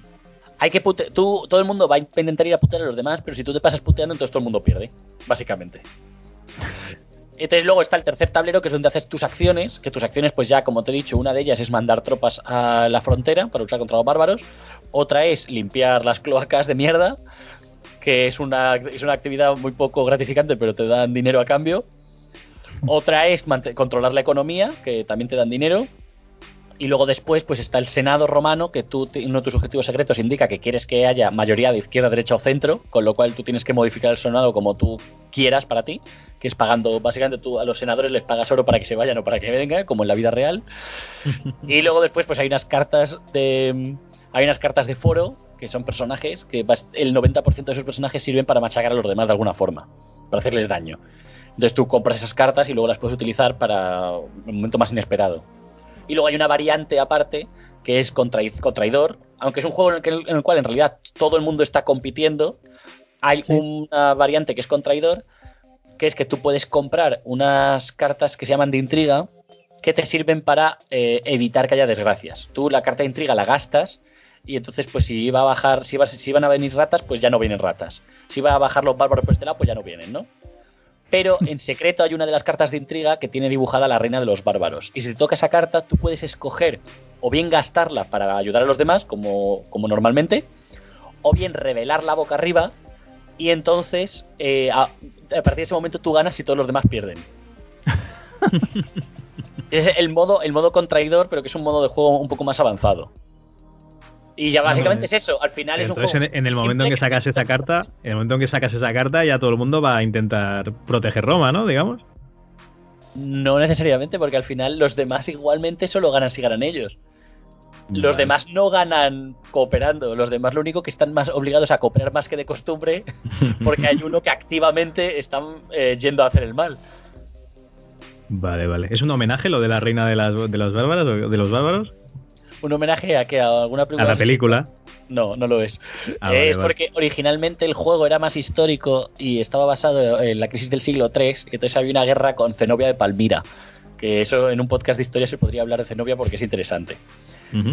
Y bueno, después el juego ha ido yendo a una cosa más ligera, que yo lo prefiero porque la verdad es que este tipo de juegos a mí me gustan más, que sean más ligeros y es una Roma más divertida y más como de cultura popular.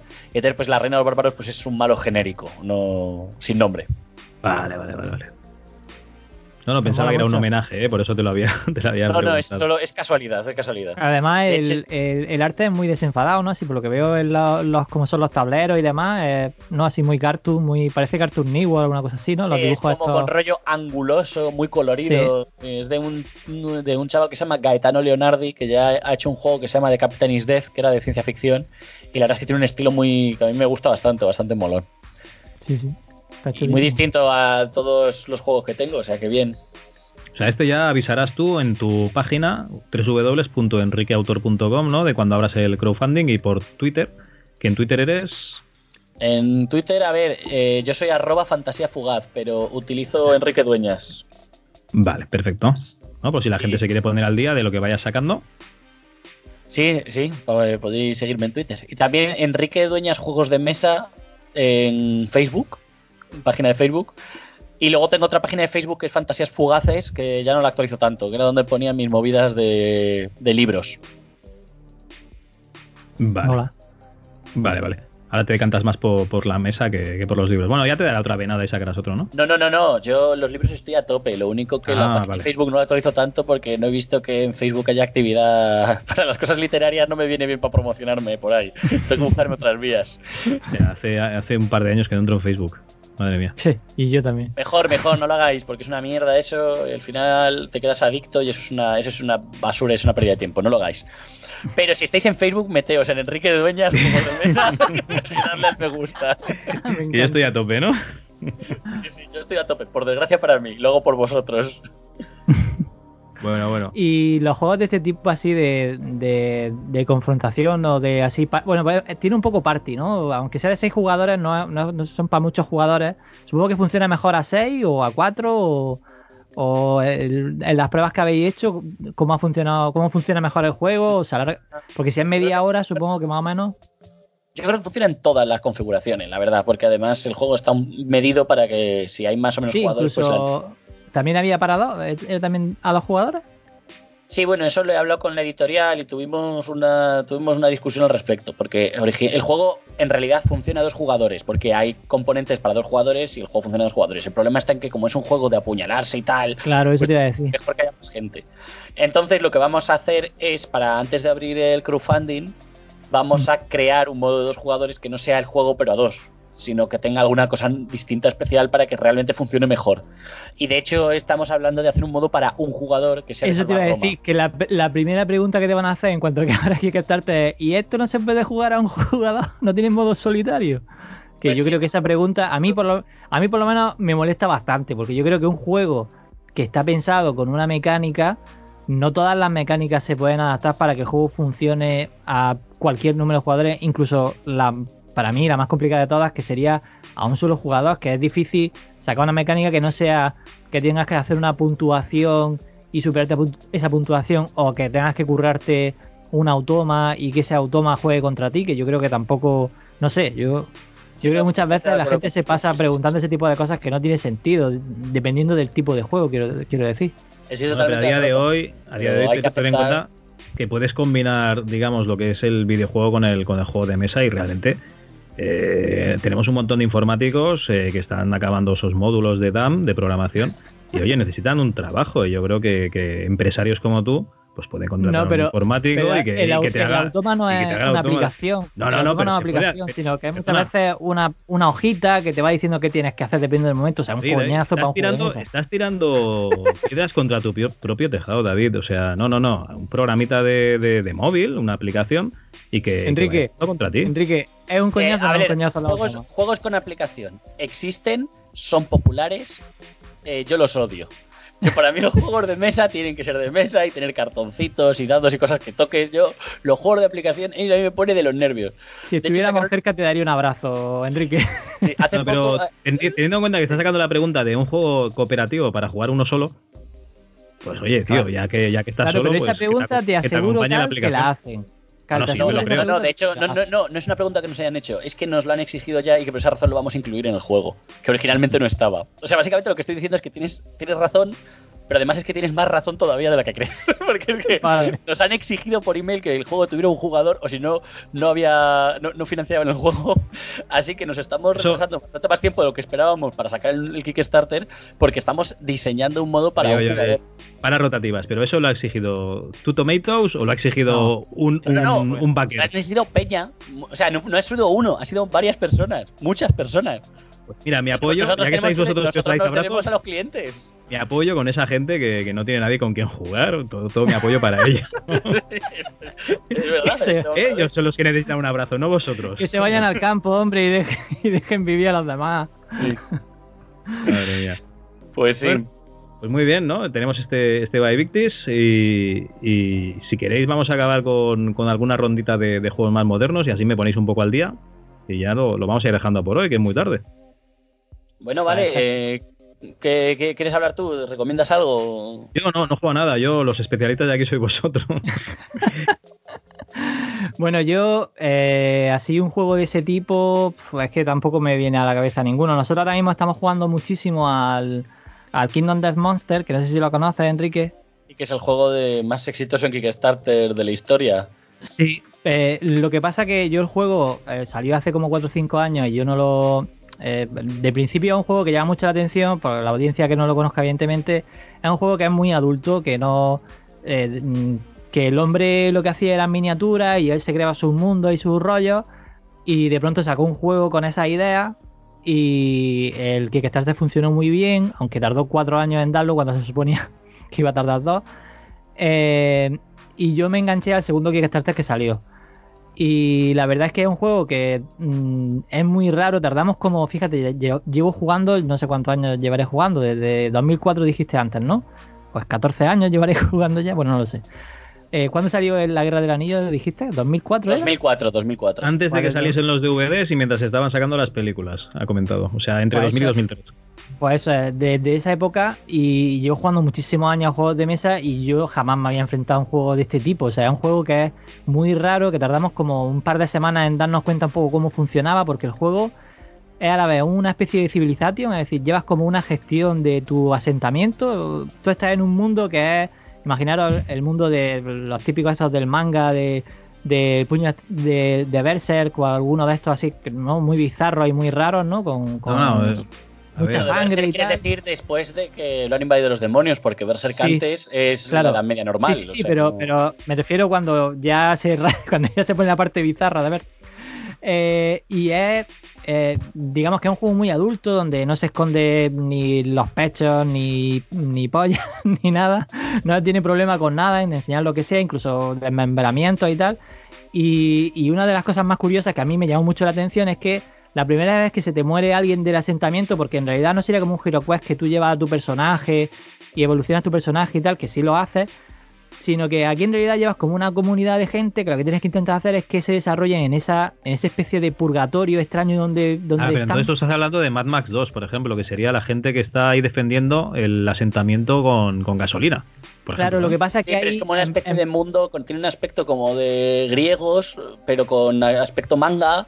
O sea, Sí. la estética es rarísima. Y el Es mundo, el mundo de fantasía es muy, muy raro también. De todas formas, voy a decir. además- No, y el juego además es como una aventura de esta típica de esa que leíamos en los libros de Sigue tu propia aventura. ¿Qué queréis hacer? Por ejemplo, llegan al asentamiento alguien y, y eso hay que un poco que rolearlo y hay que decir, bueno, pues llega al asentamiento tal y lo que quiere es que. Y además al principio no saben ni hablar, o sea, los personajes tuyos no tienen lenguaje. Entonces se comunican con señas y tal. Y entonces lo primero que hace, la primera vez que muere alguien, es que tienes que decidir si, si vas a enterrar a tus muertos o te los vas a comer. esa, es, la primera decisión que, que, mm, que, yo leí sobre el juego, porque intenté también no spoilearme, porque digamos que el juego tiene como un, es un modo campaña, por así decir, que, la, que las aventuras se van sucediendo y llevamos un año y medio jugando y todavía eh, jugamos, eh, intentamos jugar al menos un par de veces al mes. Intentamos, una, una pregunta, ¿y si te comes a tus muertos, te coge una enfermedad cerebral como la enfermedad No, bueno, hay muchas enfermedades y muchas cosas, pero no, si te comes a tu muerto, lo que pasa es que digamos que tienes eh, más recursos que si, que si los entierras. Pero si los entierras tienes como más fe y en realidad tienes como. Es decir, cada. Las decisiones realmente. Es la defensa, ¿no? del canibalismo a tope, ¿no? Sí, bueno, eso es, de hecho, eso es lo que tienes que decidir. Si sois caníbales o, tenéis alguna, eh, o creéis en, dioses y tal, que te da otro tipo de comprensiones sobre tal. Entonces el juego tiene como una, una historia eh, que a mí me costó, bueno, a todos nos costó, en el grupo en el que jugamos, nos costó, pues por lo menos tres semanas en darnos cuenta un poco cómo funcionaba el juego, porque claro, nunca habíamos jugado un juego en el que al principio lo que tienes que hacer es hacer una especie de gestión del asentamiento, luego tienes eh, un combate, luego, se hace una especie de mm, eh, una especie de combate con una criatura y lo que tiene no es lo típico de HeroQuest que hay muchos muñequitos que los van matando de un hachazo, sino que en lugar de eso cada monstruo eh, tiene como una inteligencia artificial muy currada y es como si fuera, pues si habéis jugado a, pues no sé, a, ciertos videojuegos que a lo mejor Enrique no ha jugado, pues, al World of Warcraft y este tipo de juegos online y tal, pues es como si te enfrentaras a un boss y que tiene una inteligencia y que tiene diferentes fases y, y, la vida son unas cartas que tiene y conforme le vas quitando vida le vas quitando cartas y esas cartas cuando se las quitas como le vas quitando inteligencia porque digamos que las cosas que hace son esas propias cartas conforme vas quitando cartas pues a la vez el, ese jefe cada vez es un poco más torpe o tiene fallos y tiene cosas que al principio no te hace es decir que está súper bien el juego y nos tiene nos tiene locos. De hecho eh, lo hemos puesto digamos, la partida del juego la hemos puesto los jueves porque no jugábamos otra cosa. Y claro, había muchos juegos y, yo tengo otros amigos que también compran juegos de mesa. Y, pues hacía mucho tiempo que no jugábamos otra cosa que no fuera el Kingdom Death y, y hemos tenido que pasar a los jueves porque si no, no jugábamos a novedades y ya sabéis, ¿no? Eh, Hombre, lo que pasa es que aquí el compañero nos ha pedido que le recomendemos cosas y estamos recomendando un juego súper complicado que dura varios años. Eso sí es verdad. además no, puede comprar, que, es la mejor parte. No, no, no, no. A mí me parece, a mí me parece maravilloso porque hay canibalismo. Hostia, es que me parece tan raro. Sino que tienes que hacer el amor con otra y a veces como ellos no saben muy bien cómo tienen que hacer el amor, pues algunos mueren y a veces hay pactos. es brutísimo, el juego es brutísimo. El juego es brutísimo. Hay un dentista que, bueno, es la Total, todas las perversiones y las cosas rarísimas que hayáis visto en un montón de sitios y de manga y de cosas, pues ahí está todo metido y, el juego es brutal. básicamente. sí, también. De hecho, hay una especie de tiburón con, tentáculos que terminan en polla y es, muy, es muy bestia el juego. Espera, que me lo estoy apuntando. ¿Me has dicho Kingdom? Kingdom Death Monster. Pero bueno, el juego... no te lo puedes comprar, es que no, puede, es que no sí, sí, sí, sí, se lo puede comprar, pero vale 400 euros, me parece. Ah, vale, perdón. No, Si no, me lo voy a comprar, Enrique, si es por echar, eh, para hacer el, Pero es que es un juego también que tiene miniatura y las miniaturas son muy grandes y es, bueno, total, es que es un juego muy extraño. Pero bueno, como me, descuidas, yo, tengo preguntado... Que tengo un colega aquí en Barcelona que compra muchos juegos de mesa y si te descuidas lo tiene, o sea, no. Y estará en la estantería cogiendo polvo, o sea que. Puede ser. ya, le, ya le echaré un vistazo. Bueno, Enrique, ¿y qué, ¿y qué, nos traes tú? Algo que sea un poco más asequible. O más, porque más original no creo, ¿no? No, no, ya nada, ya, ya después de eso, ya cualquier cosa que diga. Eh, pero ¿qué te digo? Juego, que, que les tienes que enseñar... personas que no son míos. Ah, los tuyos ya los has recomendado, ¿no? Sí, los míos ya los he recomendado. Estamos a tope con el Buy Big Disc, que, que, en breve crowdfunding, ¿no? Sí, el crowdfunding, efectivamente. Estad atentos a vuestras pantallas.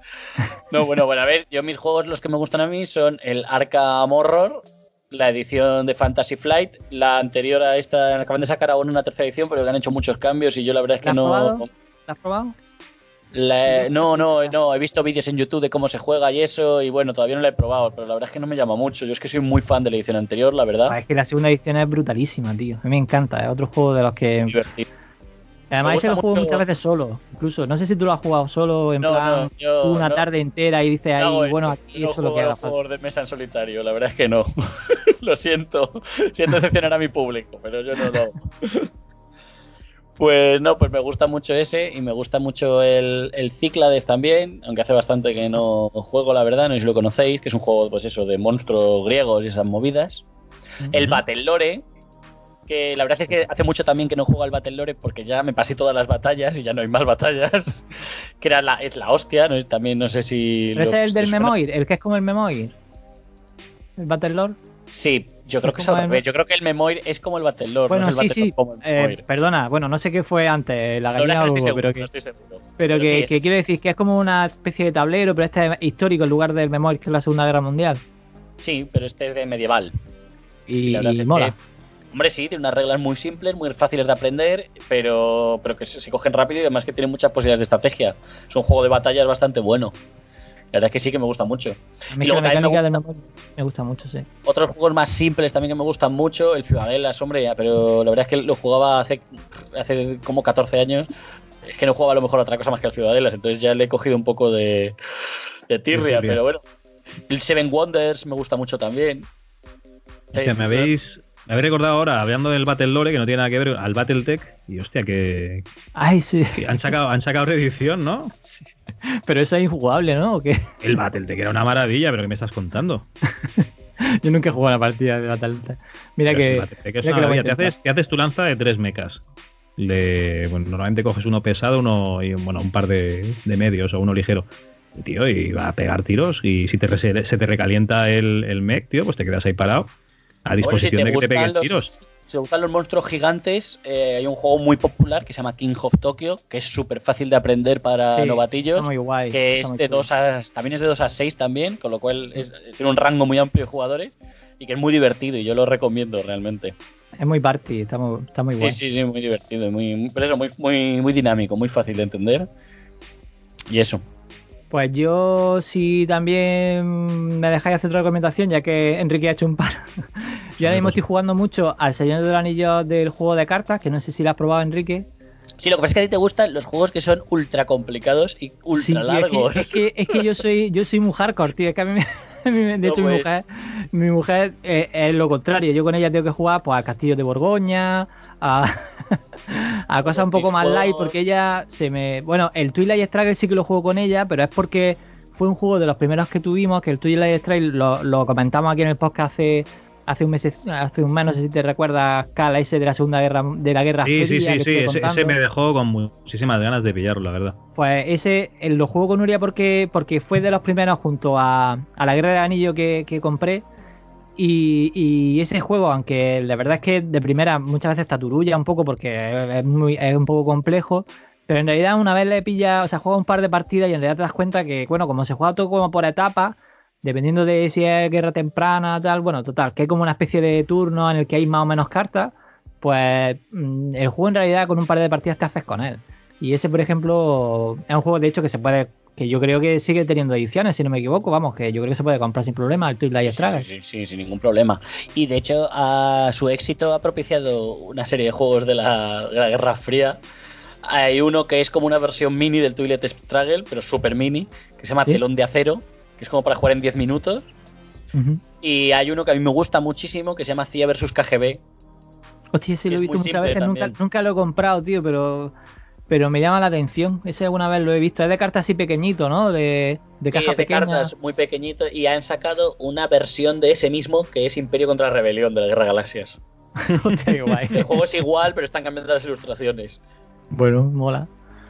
Eh, y también, le- eh, hablando de Arkham, también es- acabo de empezar eh, el Arkham de cartas del LCG y he jugado solo la primera, el- la intro, por así decir, y también me ha encantado.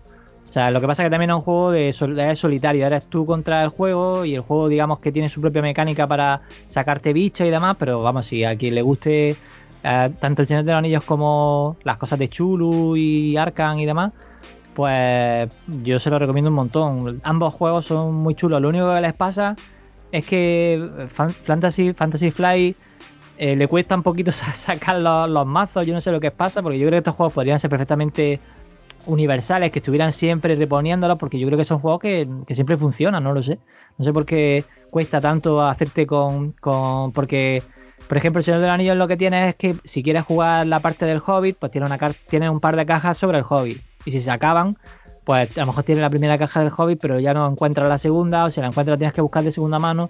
Y a mí ese tipo de cosas pues son las que menos me gustan de, de este mundillo, que cuando la gente se pone a especular y a, y a hacer, a hacer ese tipo de cosas. Ah, bueno, también puedo aprovechar para recomendar el juego de miniaturas de Conan, que es bastante molón, de Conan de Monolith, que el Kickstarter que hicieron fue un éxito rotundo y luego después cuando lo han sacado en tiendas no ha vendido bien. Entonces es bastante fácil de conseguir por precios muy competitivos. Y Pero- tienes mogollón de pero- miniaturas y monstruitos y de todo. ¿Tú estuviste en el Kickstarter?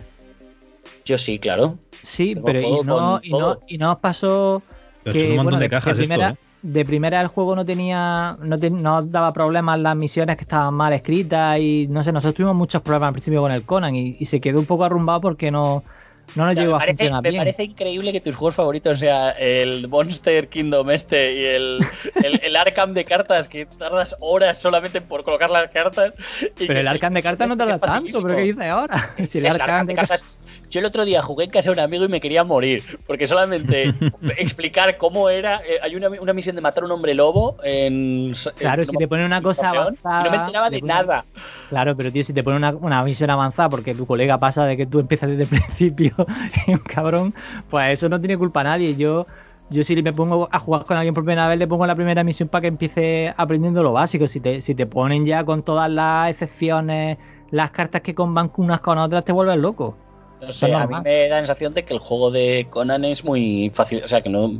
Yo no tengo no- ningún problema. es- No, me- la- a nosotros la, la al- algunas mis- no, no, con la mecánica no, la mecánica es muy sencilla, de hecho es original y, y me gusta, de hecho está, está bien porque digamos que el malo Carlos que tiene es como una especie de tablerito donde tiene como sus recursos y él gasta como unas piedras para poder mover sus personajes, es como si tuviera unos puntos y esos puntos pues los tiene que recargar y no puede usar siempre la misma la- eh, el mismo grupito de miniaturas y tal, entonces tiene como una como unas cuentecillas que si quiero mover este tengo que gastar tres, pues coge tres y las pasa a donde están los gastados. Mira, esta caja tiene, o sea, esta caja, este juego tiene como cuatro o cinco cajas de miniaturas que están Y el proble- a, a presión. Y a la que desmontas eso, eso ya no vuelve a entrar ni de coña. Tienes que sacarlo pero, de las pero además es que la mitad de las miniaturas no tienen uso posible porque no te a- excepto ahora que la gente ha empezado a sacar misiones para esas miniaturas empezaron en el Kickstarter a meter miniaturas a cholón yo no sé si Enrique ha sido tío, capaz de darle a uso a todas hay gente, hay gente que directamente compra Kickstarter de juegos para no jugar a ese juego y aprovechar las miniaturas. O sea, eso no, no es ningún problema tampoco. Bueno, a ver, el juego les criticaron por, por lo que dice él de que las misiones no estaban pensadas para las miniaturas de los stretch goals, pero técnicamente, o sea, quiero decir, no sé, puedes cambiar a unos piratas por unos esqueletos y yo creo que no pasa nada. Ah, eso, eso es por supuesto, eso también lo hacíamos nosotros. eso no hay ningún problema. Es que luego es verdad que hay misiones que son mucho más difíciles que otras, o que sea, que está bastante es. desequilibrado el juego, pero bueno, tampoco pasa nada, porque mientras sea entretenida la partida da igual que realmente si es más fácil o más difícil, en fin. Yo lo que espero que, que en el Batman, que no sé si ha salido ya Kickstarter o no ha salido, porque yo. Ya ha salido, poco ya ha terminado. Ah, ya ha terminado, bueno, pues Y perfecto. además ya le están, ya le están enviando Mejor, a no, las no- casas. no lo he visto, no lo he visto, así no me he gastado el dinero, perfecto, no lo he visto. Eso es bueno. Pues espero que, que se cubran un poquito más las misiones, que al fin y al cabo es lo que tú quieres jugar, que, mm, que bueno, las reglas siempre puedes bajar una actualización, que si hay algún fallo en las reglas se puede mejorar, pero si las misiones, como les pasó al principio, que no funcionan algunas muy bien, no sé si tú tuviste tantos problemas, o que nosotros tuvimos la casualidad que justo cogimos las misiones que, que no funcionaban bien. Pero mira que nosotros empezamos el Conan con muchas ganas, ¿eh? Y Pero- voy a hablar de uno que, que me he metido, que me metí en el Kickstarter, me, me gasté mogollón de pasta y todavía no ha llegado. Espero que ya este mes, que es el de Juana de Arco, que no sé si lo has visto, que es la hostia. Eh, esos son son sí. miles y miles de miniaturas de gente medieval, demonios del infierno. Hay una miniatura de Satán, hay un dragón que es más grande que, que yo. Es, es la hostia. Y la verdad es que no miré un poco cómo se jugaba y no me acuerdo bien. Ahí sí que lo he comprado solo por los, los caballeros Por los medievales y los monstruos. y la verdad es que estoy esperando que me llegue este mes, o no sé si llegaba este mes ya o el mes que viene, y lo estoy esperando con muchas ganas. Pero ese Pensaba tenía que ibas hasta- a decir el HeroQuest 25 aniversario, cuando has dicho lo de que me dejé la pasta y no he recibido Uy, no, no, nada. prefiero no hablar de ese tema, por favor. No, no, no. Eh, que ese, el de Juan Arco tenía hasta, hasta casa y cosas así, ¿no? Tenía mogollón de rollo, vamos. Sí, pero ese yo, me llamaba un montón la. Eso toda. yo no tengo casa porque me metí tarde en el Kickstarter cuando ya habían cerrado y podías hacer la- lo que llaman el late pledge, que es como Sí. meterte de mecenas tarde. Sí. Entonces tenía, tienes todo menos los exclusivos de Kickstarter, que son dos demonios enormes y la casa. Me da, un, me da un poco de pena, pero aún así creo que son como cinco cajas gigantes, con lo cual tampoco. Joder, tío, sí que eso es brutal. te entierran. Ahora bueno Kickstarter que te entienden en miniatura, hace así. sí. Y bueno, el juego es de la misma. Es, no es la misma gente, pero es hay algunos que han trabajado en el juego de Conan que estaban ahí y tal. Y el sistema parece que también es sencillo y tal, con lo cual yo lo prefiero. Yo, yo al contrario que tú, no soy muy hardcore y aunque me molan las miniaturas y esas cosas, yo prefiero que los juegos sean más ligeritos. A mí me gusta todo, ¿eh? O sea, yo disfruto desde el juego de. No sé si has jugado alguna vez al de. eh, el del gato, de mi, ga- mi gato huele caca o algo así, no sé si ese juego Bueno, a ver, vez. una cosa he dicho ligerito y otra es ya eso. Vamos ¿sabes qué juego es? ¿Sabes qué juego es? El Me de. suena, me suena. Eh, bueno, el típico juego de este de que solo se juega con papel y lápiz, que es como el teléfono escacharrado, que lo que hace es que uno escribe una frase, el otro pinta la frase y el siguiente eh, solo ve el dibujo que ha pintado el otro como si fuera un Pictionary. Y, y claro, el dibujo tiene que poner una frase y de esa frase el siguiente hace un dibujo y el siguiente del dibujo hace otra frase. Entonces, como el teléfono es cacharrano, porque al principio es pues un gato va de viaje a la luna, ¿no? Y el siguiente, pues dibuja al gato encima de un cohete y pone una luna y tal. Y, es, y siguiente dice, pues el, gato que vuela sobre el tejado de no sé qué. Y entonces el otro hace una casa. Y al final, pues queda una historia muy graciosa, ¿no? Pues desde eso que es súper sencillo hasta, pues como la guerra del anillo. Que la guerra del anillo tiene tela, ¿eh? Que te gusta y tiene, y tiene tela también. Hombre, pero no tiene tanta tela. La Guerra del Anillo, bueno, es, es un wargame, pero tampoco. Una vez que la has pillado, yo creo que no es tan complicado.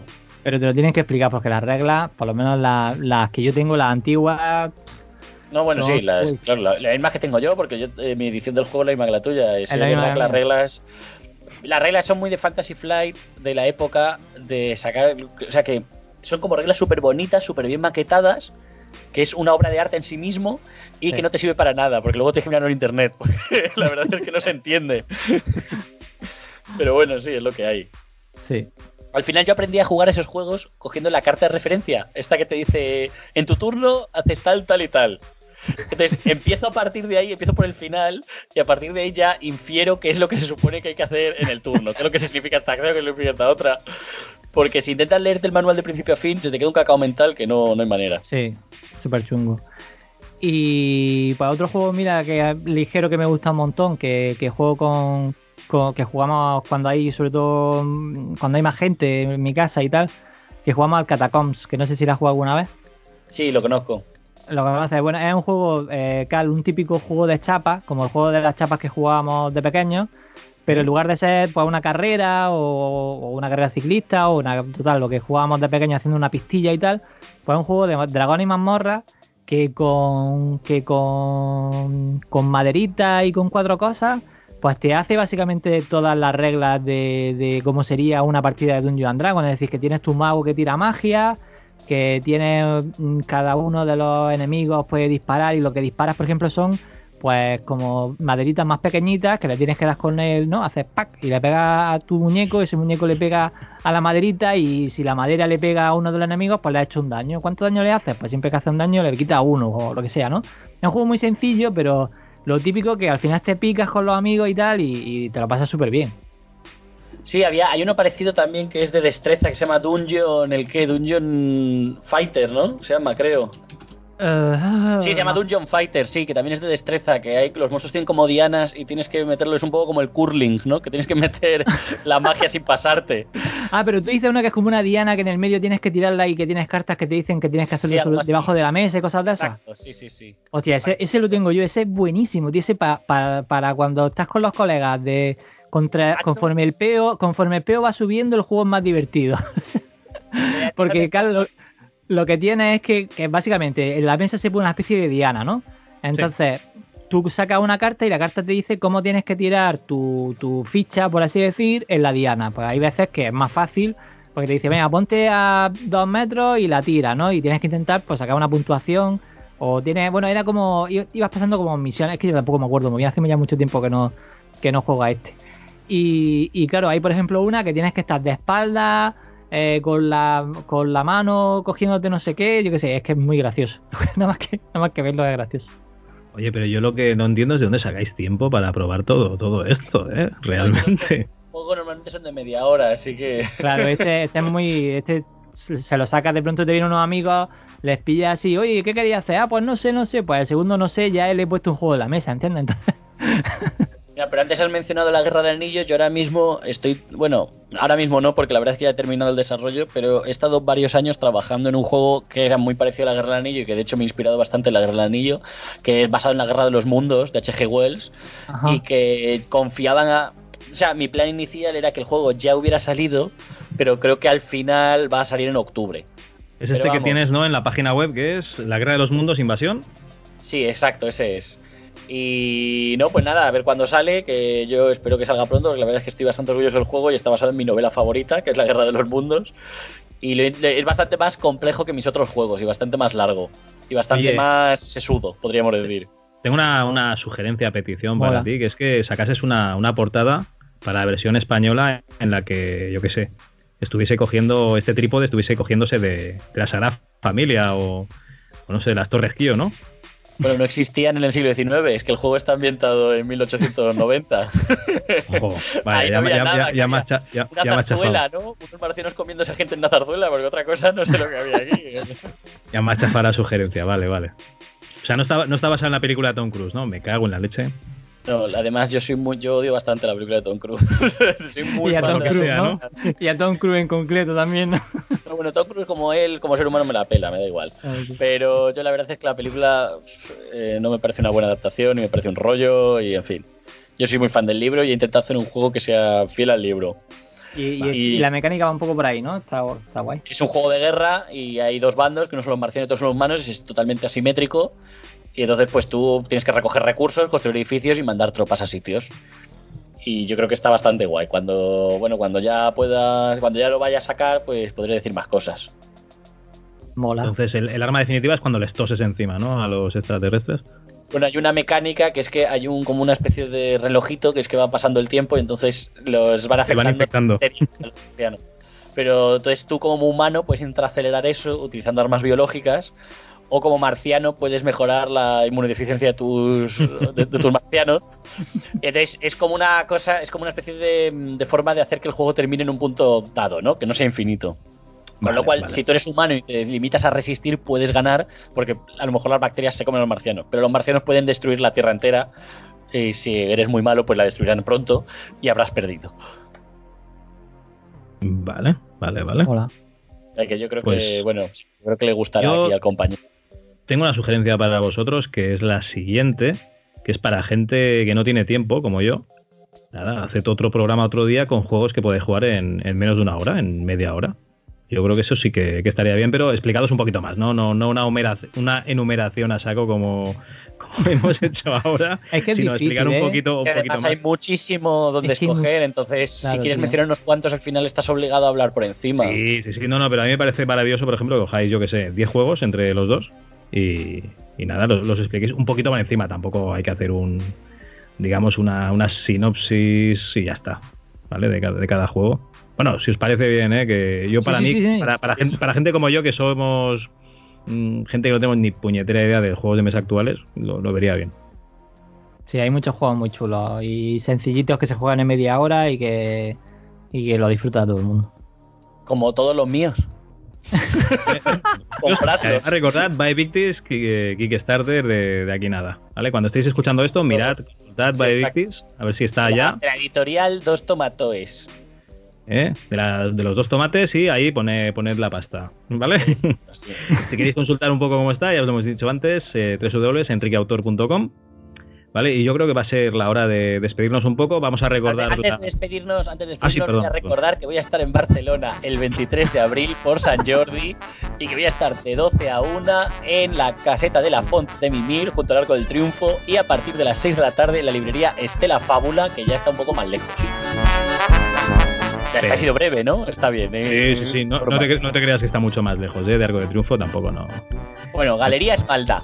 Se encuentra fácilmente.